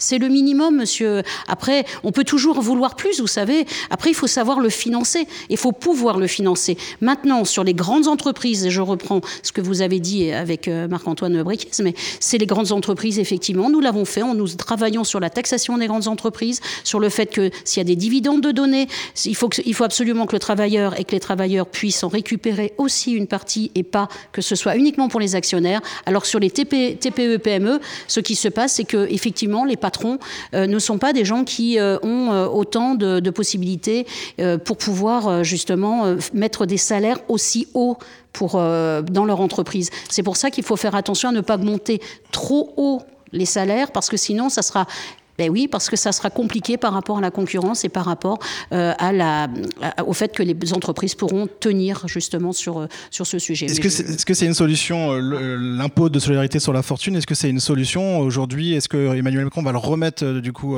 en place? On a vu que les plus riches étaient beaucoup enrichis pendant la pandémie, que les plus pauvres étaient encore, étaient encore beaucoup plus pauvres. Est-ce qu'aujourd'hui, il ne faudrait pas faire un rééquilibrage justement entre ceux qui ont beaucoup croqué et ceux aujourd'hui qui meurent un peu de faim? vous, vous, avez euh, raison sur un point, c'est que malheureusement en cas de crise, et on le voit encore, ce sont les plus riches qui gagnent plus et les plus pauvres qui gagnent encore moins. Donc il faut qu'on trouve qu'on trouve. Vous savez, en cinq ans, on ne fait pas tout non plus, hein. euh, mais il faut essayer d'aller un petit peu plus vite sur ce sujet, et sinon, euh, euh, ça, ça n'est pas non plus, c'est dans mon engagement aussi, c'est de, trouver la, solution, les solutions, en tout cas les, dispositifs à mettre en place. Et vous savez que ce n'est pas qu'un mot, mais c'est des dispositifs nationaux permettant d'aider les plus démunis. Quand je parle des revalorisations des minima sociaux qui n'avaient jamais eu depuis, euh, euh, depuis cinq ans et ont été, ont réévalués, pardon, et euh, des augmentations de minimum vieillesse, de euh, justement de, du point de, retraite que nous devons et que nous allons faire pour, euh, euh pour par rapport à, à l'inflation. C'est beaucoup d'éléments comme ça. Euh, vous savez, moi, je sais pas, j'entends pas parler de programme, je vois rien. Moi, vous savez, mon programme, il est là avec mon bilan et tout ce que j'ai fait. Mais regardez les... les... autres programmes et regardez ce, ce qu'il y a dans, dans, le programme. À part un roman photo de Madame Sophie Fontaine, je ne vois pas de proposition. Je ne vois que des grandes phrases. Mais par contre, ça c'est vrai, se prendre en photo et aller simplement mettre un d'un côté ou de l'autre, ça serait très bien. Moi, voilà, j'ai travaillé et voilà ce que j'ai. J'ai 69 propositions 60, peut-être 62, je vais leur dire, mais 69 qui sont proposés ici, et tout le travail que j'ai pu faire durant 5 ans. Et moi, donc, les photos, c'est pas le principal. Le principal, c'est de travailler et d'être dans l'hémicycle pour voter les lois et de pouvoir re rencontrer ses concitoyens pour pouvoir remonter justement les problématiques. Pour revenir sur l'impôt sur la solidarité sur les fortunes, est-ce que c'est n'est pas le moment justement de le réactiver? On a Alors, vu que ça a été très très vite pour euh, retirer les 5 euros d'APL. Euh, pour, euh, mais non, mais les 5 euros d'APL, c'était par rapport à la bourse aussi des étudiants qui devaient être revus. L'ISF n'a pas disparu disparu, l'ISF a été transformé en la... IFI, vous le oui, savez, sur le patrimoine. Sur le patrimoine mais... et, et, les gens qui sont, ils payent quand même un impôt et qui ont un rapport avec, euh, avec euh, leurs revenus. Après, qu'on qu puisse augmenter cette part, peut-être que ce sera en discussion. Ça, je ne peux pas vous le dire. Je pense qu'effectivement, c'est un sujet parce qu'on a l'impression toujours que les plus riches gagnent plus. Bah, c'est le cas, en tout cas. Toutes les études prouvent que c'est le cas aujourd'hui. Ben oui, mais est-ce que c'est le cas qu'en France? Mais oui, mais là on parle de la France. Pas du tout. C'est une société de, que, vous, que, donc, que vous dénoncez.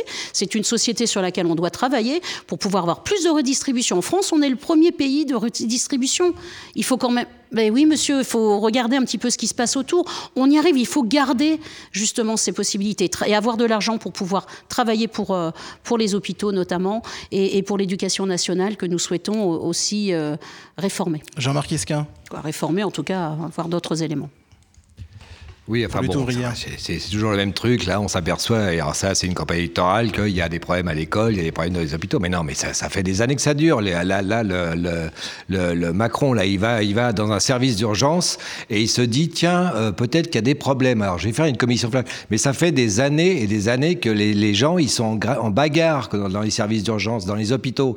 Alors, la crise du Covid, ça a révélé une seule chose, c'est-à-dire l'incurie de tous les gouvernements qui sont succédés pour améliorer le système de santé, pour que les gens ils se soignent. C'est quand même un scandale. Enfin, comment dire, on, on crève à l'hôpital parce que on a, là, il y a, alors il y a eu le Covid. Ah, ok.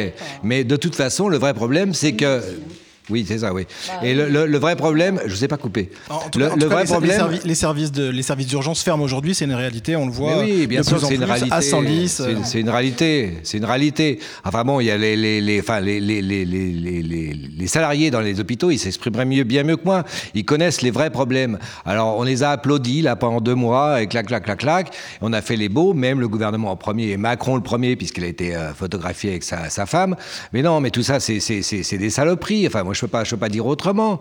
C'est les gens, ils étaient, alors on les a traités, les, les, les, les enfin c'était les soldats de première ligne, voilà. On les envoie se faire massacrer, et puis maintenant on s'en fout. Alors on a fait un Ségur, alors on a fait, alors, ils ont foutu Nicole Nota. Euh, bon, alors évidemment on pouvait pas s'attendre à grand chose. Le Ségur n'a rien, n'a servi à rien. Euh, le, le, alors là on va faire un truc flash. Ah bah la flash, il va falloir se dépêcher parce que pendant ce temps-là, c'est les, les, salariés qui payent. Vous comprenez? Est-ce qu'il faut réintégrer du coup les, les, soignants qui sont pas vaccinés et qui, mais bien sûr, manque de bras, bien sûr sûr, bien sûr, bien sûr. Mais il faut commencer déjà par, par, augmenter leur salaire. Il faut attirer ces gens-là. Enfin, c'est quand même incroyable. Quand, il y a, y a des, alors, on parle de l'école. On va améliorer l'école. Pendant cinq ans, là, tout allait bien. Enfin, faut, faut, faut, imaginer quand même que, alors évidemment, on est dans une campagne électorale. Alors, on peut dire tout ce qu'on veut avant ou pas d'être élu. Mais ça, c'est pas, c'est pas très grave. Les salariés, bon bah eux. Mais le, le vrai problème là-dedans, c'est que les salariés, qui est l'essentiel, euh, le, le, manque de personnel dans les, c'est immédiat qu'il faut que ça soit. C'est des mesures immédiates. C'est pas des discussions et des discussions et des discussions. On va faire des commissions et des commissions. Mais les commissions, il y en a tous les jours dans tout, dans toutes les assemblées régionales. Enfin bon, il ah, faut arrêter le délire. C'est du vrai délire vraiment en ce moment. Et que évidemment, moi je comprends que les travailleurs, ils aient envie qu'on résolve. Et la seule solution, et moi je le dis euh, très fermement, ce sont les travailleurs qui l'ont dans leurs mains. C'est-à-dire la force sociale qui représente aujourd'hui leur nombre. Parce que les travailleurs, ils font tout dans cette société, tout. Il a fallu que il y a la grève en 2020 euh, de, tous les, les, gars de la RATP, etc., pour se rendre compte que sans eux, eh ben, on ne se déplaçait plus. Voilà. Et eh ben, et c'est ces grèves-là qu'il va falloir multiplier pour au moins que le camp des travailleurs il puisse s'imposer et imposer aux patrons euh, les, mesures nécessaires, c'est-à-dire euh, l'augmentation euh, du, salaire, des, pensions et des allocations.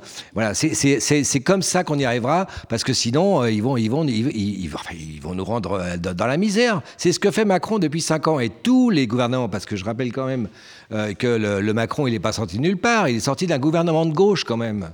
Moi, c'est ça que je dénonce.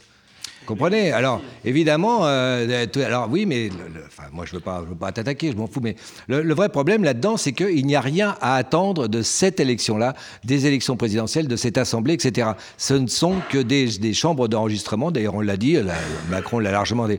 On, nous parle du dialogue social, mais le dialogue social, Macron, il s'en foutait. Il s'en foutait, il l'a dit, il l'a affirmé. Voilà. Et donc, il, a, diminué. Et, alors même, d'ailleurs, bon, les syndicats maintenant, ils pleurent pour y aller. Mais non, c'est les travailleurs qui ont entre leurs mains la solution au problème. Et il faut qu'ils se mobilisent sur leurs propres intérêts sans savoir. Et, alors, l'expression d'ailleurs, c'était très marrant. Euh, Macron, il disait, ah, il faut sauver l'économie quoi qu'il en coûte. Eh ben non, il faut que ça soit quoi qu'il en coûte pour les travailleurs et quoi qu'il en coûte au patronat. Alors, comme le temps file, on nous a reproché de ne pas avoir de poser des questions sur la culture au dernier débat. Est-ce que vous avez une proposition par rapport à la culture pour lutte ouvrière oui, bah la culture, nous, on est pour la partager. Le problème, c'est que le budget de la culture, excuse-moi, mais enfin, il n'est pas, enfin, excusez-moi, pardon, il n'est pas très favorable non plus. Enfin, bon, on est dans un pays où la culture, elle est massacrée. Quand il y a une crise économique, il y a des problèmes économiques, mais tout suit, tout suit. Et y compris l'accès à la culture pour les gens qui n'ont pas de boulot. Qu'est-ce qu'ils font? Ils truandent, c'est ça, et puis après on va les arrêter. Enfin bon, il faut, il faut, tout, tout, tout, tout, tout, tout marche. C'est une société qui marche sur la tête, de A jusqu'à Z, et évidemment avec la culture. Donc il est, oui, cette société, moi je, je, je pense qu'elle est complètement à changer, mais qu'il faut et que les seuls qui peuvent le faire, ce sont les travailleurs. Alors la culture, évidemment, bah Qu'est-ce que tu veux euh, Enfin, qu'est-ce que vous voulez Pardon. Il faut, il faut absolument que les travailleurs se bagarrent, même y compris pour l'augmentation du salaire, pour avoir, pour offrir aux enfants les moyens de se cultiver. Mais tant qu'ils n'ont pas ces moyens-là, eh ben, ils ne se cultiveront pas. Voilà. Marc-Antoine Briquès, euh, la culture pour vous On sait que vous êtes engagé dans des associations. Oui, absolument. Alors, euh, bon, plutôt association à caractère historique, et la culture ne s'imite pas à l'histoire. mais c'est rejoindre la culture avec le pouvoir d'achat en fait, puisque ceux qui sont le plus privés de culture aujourd'hui, ce sont les jeunes et les retraités eu égard aux difficultés de pouvoir d'achat. Euh, donc dans les mesures concrètes, euh, on pense notamment à la création d'une carte senior, euh, au même titre qu'il en existe pour les étudiants, pour les demandeurs d'emploi, etc., pour pouvoir accéder, accéder aux musées et à tout un tas d'événements sportifs, culturels. Ça, c'est quelque chose de concret et qui va permettre bah, justement de ne pas entacher davantage le pouvoir d'achat de nos seniors. Et euh, du coup, le, chèque culture euh, proposé par le gouvernement, vous en pensez quoi? Est-ce que c'est une bonne chose? Est-ce qu'il faudrait le revaloriser? Est-ce qu'il faudrait le changer? Alors, le, chèque culture est nécessaire puisqu'effectivement ça permet d'accéder pour une catégorie de la population à la culture. Euh, mais je, pense qu'en plus il y a un gros travail à faire aujourd'hui puisque les jeunes générations ont la culture à portée de main, j'oserais même dire à portée de poche, euh, et, et que on ne sait pas. Euh, tout à l'heure vous faisiez allusion à, mon métier. Dans des niveaux bac plus 3, euh, on se rend compte que certains jeunes ne savent pas comment rechercher une information, ne serait-ce que ça aujourd'hui. Et, et je pense qu'il y a un gros travail. Alors ça, c'est pas uniquement les députés, les candidats, le gouvernement ou quoi que ce soit. C'est bien sûr tout un système avec l'école qui permettrait d'accéder à ça, mais euh, d'avoir cette, dimension culturelle qui rentre dans le quotidien des gens. Euh, et donc il faut promouvoir cette culture, et puis si je le ramène au local, puisque c'est ce qui m'intéresse et à notre territoire, cette culture, on peut aussi l'avoir euh, via le, tourisme forestier, le tourisme vert et le tourisme fluvial, puisqu'on a, on a, parlé du canal Seine-Nord avec quelques nuisances, avec des divergences d'opinion, avec tous ces éléments-là, mais simplement ce que j'aimerais rappeler sur le canal Seine-Nord, c'est que le Noyonnais a raté il y a 40 ans une sortie autoroute, celle de la Aujourd'hui, le territoire noyonnais le paye encore. L'entrée à Roi, en fait. C'était Roi, ou, enfin Roi Compiègne, et aujourd'hui Noyon. Pourquoi Une des raisons pour lesquelles le territoire noyonnais, euh, il y a peu d'entreprises qui souhaitent y venir, etc. On a parlé d'Inovia, on a parlé de tout un tas d'éléments. Euh, j'ai eu une entreprise à Inovia. Euh, les clients, excusez-moi de, faire ce constat-là, les clients ne venaient pas jusqu'à Inovia. Donc, à un moment donné, euh, il faut que le territoire noyonnais ne rate pas le coche de ce chantier du siècle. C'est inévitable. Et, donc, euh, avec une dimension économique, avec une place faite aux travailleurs, avec euh, tous ces éléments, quand l'économie va bien, derrière, on peut y agréger tout un tas d'éléments, y compris la culture. On a vu une, ministre de la Culture plutôt effacée sur le dernier mandat. Est-ce, quel est le poids que devrait avoir du coup le ministre de la Culture ou la ministre de la Culture, euh, selon vous? Et comment en fait on fait en local pour porter des idées justement auprès, euh, surtout si vous n'avez pas de majorité, euh, comment vous pourrez infléchir ce ministère par exemple? Et pardonnez-moi, il y a également, donc vous parliez de la ministre de la Culture, mais euh, il y a quelque chose qui m'a choqué dans le gouvernement de M. Macron, c'est la place laissée au sport alors qu'on est euh, à, la veille de Paris 2024. Il n'y a même plus de ministère dédié au sport. Il y a aujourd'hui un, sous-secrétaire d'État au sport, une sous-secrétaire d'État au sport, mais il n'y a plus de ministère dédié. Euh, il en va de même pour la culture. Eh bien, écoutez, comme l'idée que je porte et que je prône est celle de faire remonter l'énergie du territoire, c'est de s'appuyer sur les associations culturelles et sportives, puisqu'il y a une richesse vraiment, alors partout en France, mais encore plus sur la sixième circonscription, vraiment, puisque j'ai la chance de voyager partout et, je me rends compte de ce dynamisme-là. Les associations, qu'elles soient culturelles ou sportives, bien sûr, tiennent sur trois, quatre familles ou parfois trois ou quatre individus.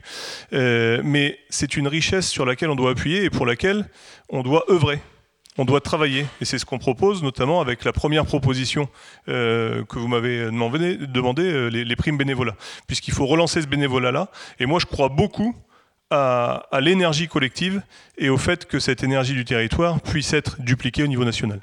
Nicole Long sur, euh, sur la culture en fait. Euh, est-ce qu'on continue euh, les cirques, les zoos, les parcs animaliers comme le Puy du Fou? Est-ce que le parti animaliste propose du coup J'essaie tout le temps d'anglais sur le parti sur le côté animal, du coup la culture et l'animal. Oui, animal lié à l'homme. Vraiment, nous sommes vraiment des, tous des êtres vivants, on insiste beaucoup là-dessus. Euh, bien évidemment, oui, nous sommes contre l'utilisation d'animaux dans les cirques. C'est plutôt un, spectacle pitoyable et je trouve que pour les jeunes générations, euh, flatter un... Pardon? Ah, très bien. Mais... On, reviendra juste après. Euh, il y a un cirque à Compiègne, il y a des... Ah ben oui, c'est ça. Mais en attendant, les animaux souffrent, donc nous, on est pressés. Mais voilà, donc effectivement, c'est... en fait, tout ce qui peut euh, proposer un spectacle vraiment euh, qui euh, flatte un voyeurisme pervers et sadique. Nous, on veut vraiment supprimer cela. On trouve que ce sont des spectacles qui qui ne grandissent pas l'homme et qui sont assez traumatisants pour les enfants. C'est vrai que vous parliez de la culture, c'est très bien. voilà, a pour d'encourager la culture. À partir du moment où effectivement on peut avoir un questionnement intérieur, ça permet justement de, voir les choses sous un autre prisme et de se poser la question euh, de, comment on se situe, nous, par rapport à la nature, par rapport aux animaux. Donc euh, voilà. Euh, bah, les delphinariums, c'est pareil. voilà, Ils vont disparaître normalement. Ben oui, bien sûr. donc toutes ces, en fait, tout ce qui utilise l'animal sans qu'il le souhaite vraiment, euh, bien sûr que nous sommes contre. Voilà. Asservir l'animal pour s'amuser, ce sont pour nous des pratiques qui sont vraiment calamiteuses. Florian Dumoulin, pour vous la culture, euh, l'axe culturel sur, euh, sur le territoire? Bon, la culture, forcément, je, vais peut-être avoir un côté là un peu plus associatif qui va parler parce que euh, je suis président d'un tiers-lieu culturel, donc je, bon, j'ai parlé de quelque chose qui va pas parler à tout le monde, mais vraiment très très concret. Euh, aujourd'hui, la sixième circonscription, on a une chance énorme, c'est qu'on a euh, pas mal d'associatifs qui lancent ces tiers-lieux. Je parlerai pas du mien parce que clairement c'est pas le moment. Enfin voilà, je, pense que ce serait inapproprié. Donc je vais parler d'il y a plus qu'à parce qu'on était euh, énormément là autour de la table euh, à, y être euh, ce week-end soir. C'est ça. Donc à leur inauguration. Bon, ça fait déjà deux ans qu'ils sont là, mais bon, Covid oblige. donc eux, c'est un tiers-lieu culturel. Voilà, ils font de l'art vivant et pour moi, c'est la solution. C'est très concret, hein, certes, mais c'est la solution. Parce que je le vois très bien. Aujourd'hui, vous êtes dans une école, vous êtes dans, un CIRS, vous êtes dans voilà, une petite école rurale. Souvent, vous n'avez pas accès à une bibliothèque, vous avez quelques livres sur une étagère, voilà, c'est la bibliothèque de l'école. En fait, au final, vous n'avez pas accès à la culture. Et vous avez une différence énorme, comme par exemple à Noyon ou à Compiègne, vous allez avoir plus de choses. Vous avez le, le musée Jean Calvin, vous allez avoir plus de domaines. C'est plus compliqué pour une école rurale. Et du coup, dès l'enfance, on ne leur apprend pas véritablement à s'intéresser à la culture. Et ce sont ces tiers-lieux ce sont ces, au final, ce sont ces petites associations qui sont, c'est vrai, souvent tenues par, euh, par pas grand monde, faut le reconnaître. Hein, il y a toujours un petit noyau, mais c'est eux qui vont offrir justement aux enfants. Et par extension aux parents d'élèves et par extension les seniors vont commencer à arriver euh, franchement juste pour lire des fois le journal et boire un café mais c'est le lien social qu'on construit donc il faut qu'on ait ces petits tiers-lieux, ces grands tiers-lieux, il y en a deux qui sont très grands, l'Ermitage notamment, hein. mais il faut qu'on ait ces relais dans le milieu rural, parce qu'aujourd'hui, même si vous n'êtes pas très loin, hein, Guiscard, euh, Noyon, c'est pas très loin, mais vous vous rendez bien compte souvent quand vous faites une analyse par canton qu'à Guiscard, on va moins au cinéma qu'à Noyon. Voilà, vous allez avoir moins de d'achat culturel. Donc même si aujourd'hui symboliquement au niveau national nous on porte le fait de passer à 1% du PIB euh, la culture parce que moi j'ai vu les ravages de la diminution des, subventions. Hein. Euh, la classe, euh, j'étais au, spectacle de de l'option théâtre de, du lycée Jean Calvin il y a quelques jours. ça a failli fermer. Je me souviens quand j'étais au conseil d'administration du lycée Jean Calvin de Noyon, ça devait fermer parce qu'ils avaient eu moins 30% de subventions. Voilà, la culture on n'y met pas les moyens non plus. Certes, il faut augmenter les, moyens, mais ça ne doit pas non plus toujours aller dans les villes. Voilà. Il faut aussi qu'on ait, dans les petites villes, Noyon y compris, La Cigny, Guiscard, les villages, il faut qu'on ait ces relais culturels. Voilà, c'est important. Il y a les moyens, mais il y a aussi les moyens physiques. Voilà, ouvrir des petits établissements. Et franchement, pour moi, c'est l'associatif. Ça ne doit pas être non plus l'État qui ouvre une salle dans chaque village. Il faut se baser sur l'associatif et donner les moyens par des liens notamment avec l'éducation nationale. Ramener la culture dans les territoires. C'est ça, complètement. La proximité culturelle. C'est comme ça que les gens vont s'intéresser parce que vous avez beau donner des chèques, c'est pas une mauvaise chose, hein. vraiment je critique pas ça. Hein. Donner les moyens d'aller vers la culture, c'est bien, mais souvent on se rend compte, c'est vrai que les jeunes euh, arrivent à la fin, ont encore quelques dizaines d'euros à dépenser, puis bon, vont acheter un livre comme ça. Et d'une certaine manière, on les a peut-être pas ramenés vers toute la culture qui existe. Donc il faut qu'on trouve, et là je pense que c'est transpartisan, il faut qu'on trouve des moyens de ramener du coup ces jeunes, ces anciens, nos anciens vers ces milieux culturels. Les anciens, je pense que c'est davantage pour une question de lien social. Voilà. Aujourd'hui, ça s'est un petit peu perdu. Je vais laisser la parole, parce que bon, le temps parole c'est important dans cette campagne. Anne-Sophie Fontaine. Oui, merci. En effet, le, sur, ce, sur ce quinquennat euh, euh, qui s'achève, le, le, budget et le culture a été quand même euh, assez, assez esquinté. et donc, et, de plus en plus, tous nos acteurs culturels ont, malheureusement, avec le Covid, n'ont pas pu intervenir comme ils le souhaitaient. Ils ont vraiment payé très cher cette période. Donc, il est important d'intervenir. Moi, sur les points sur lesquels aujourd'hui on a des libraires, on a des éditeurs aussi sur notre circonscription. Donc, il faut les accompagner. On a aussi la chance d'avoir des atouts patrimoniaux importants. Euh, je pense ici euh, euh, au château de Compiègne, mais aussi à d'autres sites communaux, intercommunaux, qui, méritent réellement qu'on puisse s'y pencher, qu'on puisse les accompagner. En tout cas, moi, c'est ce que je fais, en tout cas depuis sept ans, sur chacune, que ce soit l'abbaye d'Ourscan, que ce soit sur d'autres domaines, de, vraiment. Et puis, mon voisin parlait en effet de, de qu'on a vu naître qu'on a accompagné, qu'on accompagne sur différents dispositifs aujourd'hui. Euh, il est très bien parce qu'en plus, il se mobilise en effet chez eux, à Fréniche, euh, dans le tiers-lieu, Cécile et toute son équipe, mais aussi euh, avec de l'animation urbaine à Guiscard ou ailleurs. Et donc, le spectacle vivant, moi, je voudrais vraiment qu'on mette le, plus, et, là où on devrait intervenir, c'est auprès de nos libraires. et, bien sûr sur la lecture aussi, parce qu'on a aujourd'hui euh, parfois des jeunes qui lisent de moins en moins. On sait que c'est important, et puis surtout le spectacle vivant. Voilà. Carole Bureau-Bonin sur la culture. Oui, il n'y a pas de problème. euh, bah, écoutez, euh, sur la culture, plus, plusieurs choses. Bon, comme vous l'avez indiqué aussi, euh, la possibilité d'avoir un chèque culture qui permet quand même aux, jeunes de, de pouvoir acheter en fonction évidemment souvent de leur, de leur appétence déjà, mais de 300 euros, qui permettra les libraires nous ont dit que maintenant on voyait les jeunes arriver, acheter carrément des séries complètes de manga. Euh, voilà, oui, mais, vous savez, la lecture ah, manga, alors je, peut-être qu'on aurait presque envie de dire il faudrait mieux qu'ils achètent du Molière, mais vous êtes évidemment, ils ne vont pas acheter du Molière. ben oui, la culture est différente. Elle peut, le principal, c'est de lire. On peut, boire, on, peut, on, peut, pardon, on peut lire une bande dessinée, on peut, on peut ouvrir son esprit, on peut. Voilà, donc c'est important aussi. Ça ne suffit pas, et je suis d'accord avec vous sur euh, beaucoup de points. Je crois que la culture, elle doit être un peu transpartisane. Euh, les tiers-lieux euh, dont vous avez parlé, euh, que je connais évidemment, et qui sont là aussi pour pouvoir faire arriver et, faire en sorte de sensibiliser aussi la culture dans nos plus petites communes. également, je, voulais simplement dire, c'est ministre des Sports, ministre de la Culture. Hein. C'est quand même pas des secrétaires d'État. Hein. Donc, on a gardé quand même cette, cette appellation. Et notamment, et je suis d'accord, Marc-Antoine, en étant sportif, que pour les JO qui arrivent en 2024, nous allons avoir un, un travail extraordinaire. Il faut mobiliser les jeunes justement aussi au sport, mais à la culture. Mais au sport, on va le faire, hein, puisque les 30 minutes de sport, euh, évidemment, euh, par jour euh, en élémentaire et, la continuité hein, sur collège, lycée. Bon, on n'a pas beaucoup de temps pour, pour donner tous ces éléments. Sur la culture, je veux dire que oui, ils ont souffert et ils ont souffert pendant la, crise Covid. Ce qui est quelque chose d'exceptionnel euh, dans en Europe. Euh, je crois que je suis pas sûre que dans le monde il y ait un autre système comme celui-là des intermittents du spectacle. Mon fils est intermittent du spectacle. Eh bien, ils ont quand même pu soit euh, avoir la possibilité d'être euh, d'être, alors c'est pas, on va dire une rémunération, mais ils ont gardé euh, leurs indemnités par rapport, euh, par rapport à la crise. Et il y a eu certes, il y a eu certes des entreprises, notamment dans l'événementiel, qui ont eu quand même de, gros, grosses difficultés. Parce que si vous avez 1500 euros, parce que vous avez une entreprise, bon, c'est bien, mais ça ne vous suffit pas par rapport à, à l'organisation. Et ça, on est d'accord. Donc, il faut quand même soutenir la culture en France, même si je suis d'accord avec vous, certainement qu'il y a à voir au niveau du budget. il faut certainement l'augmenter, culture et, sport.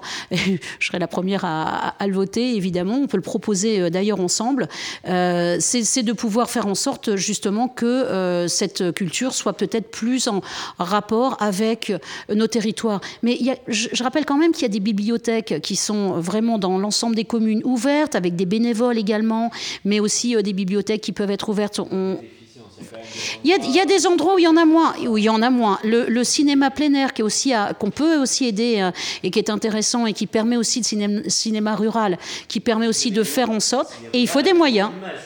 Oui, justement. Et donc euh, là, je suis d'accord et je serai euh, la première à, faire en sorte, si, si en fonction des, besoins notamment, mais qui se sont déjà exprimés, de pouvoir amener des budgets pour le cinéma rural, parce que c'est important également.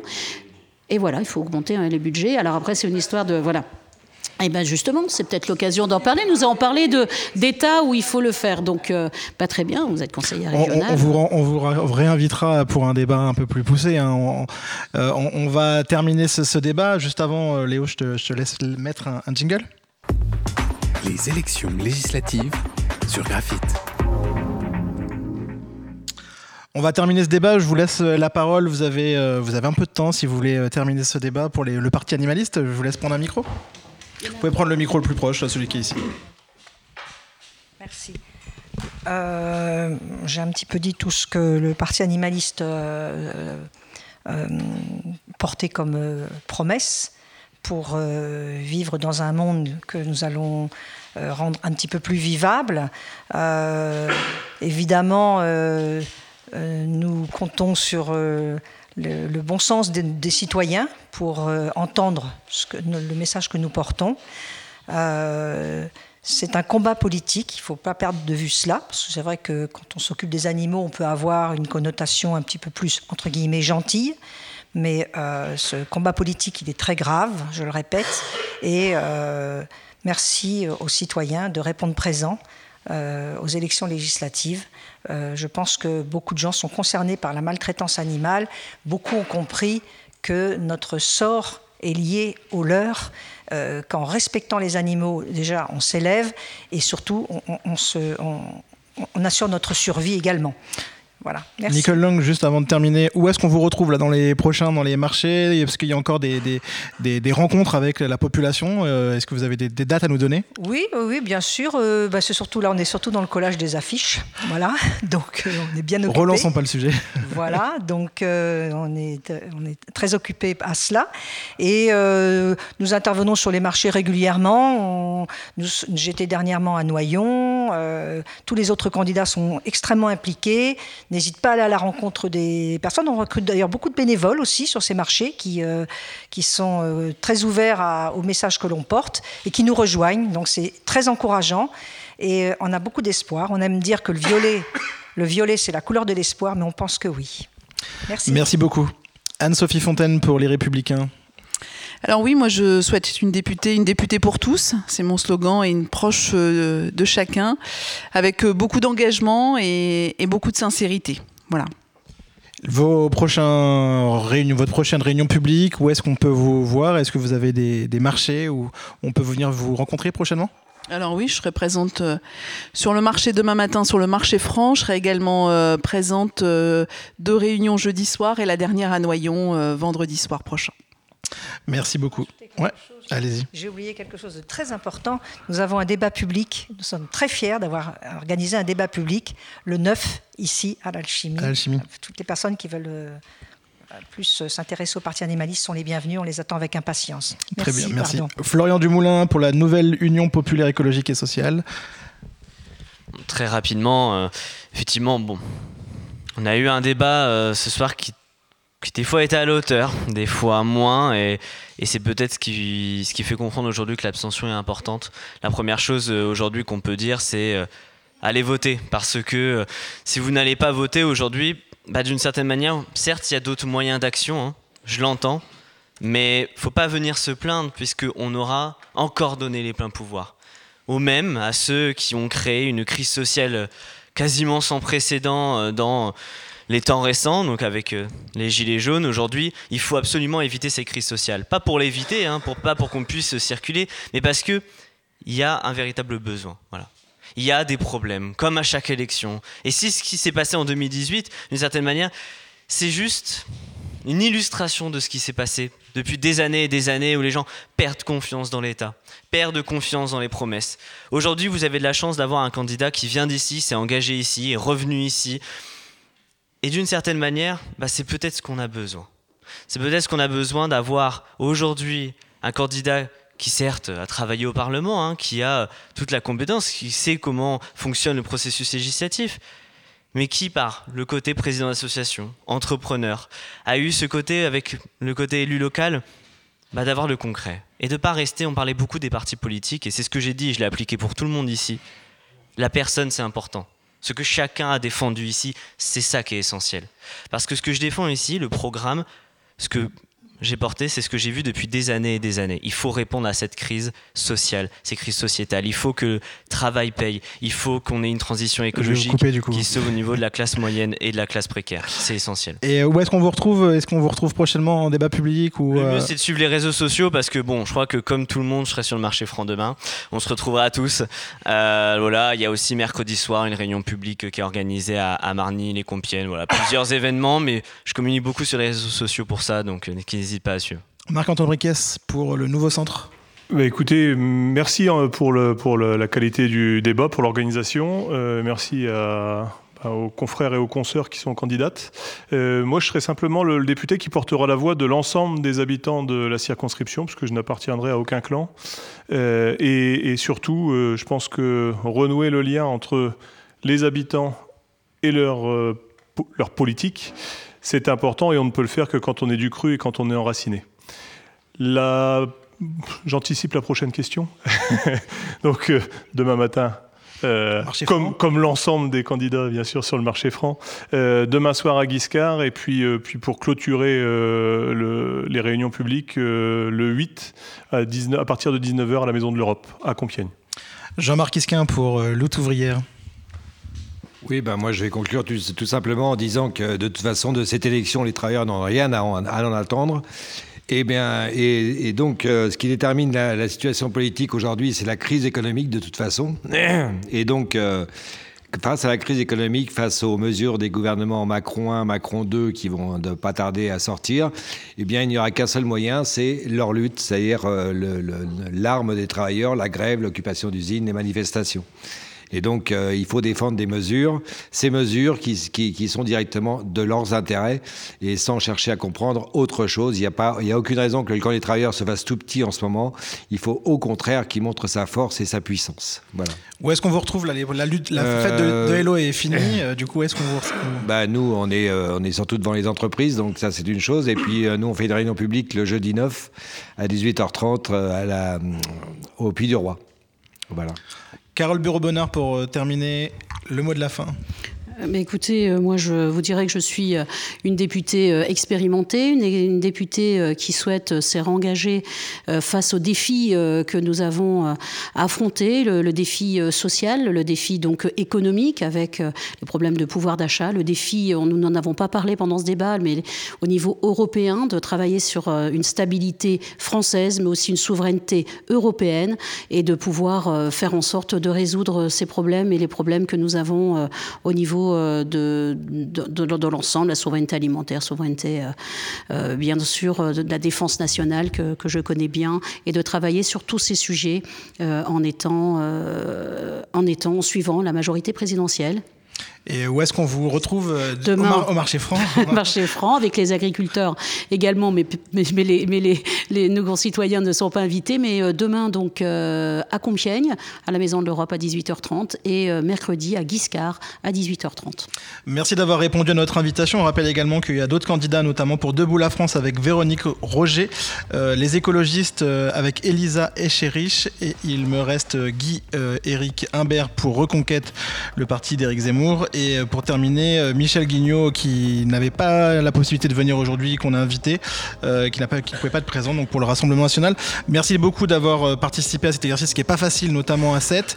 On rappelle qu'on a fait ce débat en direct depuis l'Ermitage, n'importe quoi, depuis l'Alchimie, qui est également un tiers-lieu porté par, par quelqu'un de privé. Donc c'est un mélange assez particulier où vous pouvez retrouver des, des trucs de bien-être, également des expos culturels, de la nourriture végane, également du sans-alcool. Merci à tous d'avoir participé à ce débat. On a eu un petit problème de diffusion sur la live Facebook en début d'émission sur le son. On mettra la vidéo avec le live nettoyé, également le podcast de ce, débat. Merci beaucoup, très bonne soirée. Merci de nous avoir été fidèles sur les ondes de graphite. Merci à Léo. Et puis merci aussi à l'émission Pendule DJ qui nous a laissé sa place ce soir. Et eh bien, à très bientôt sur nos ondes.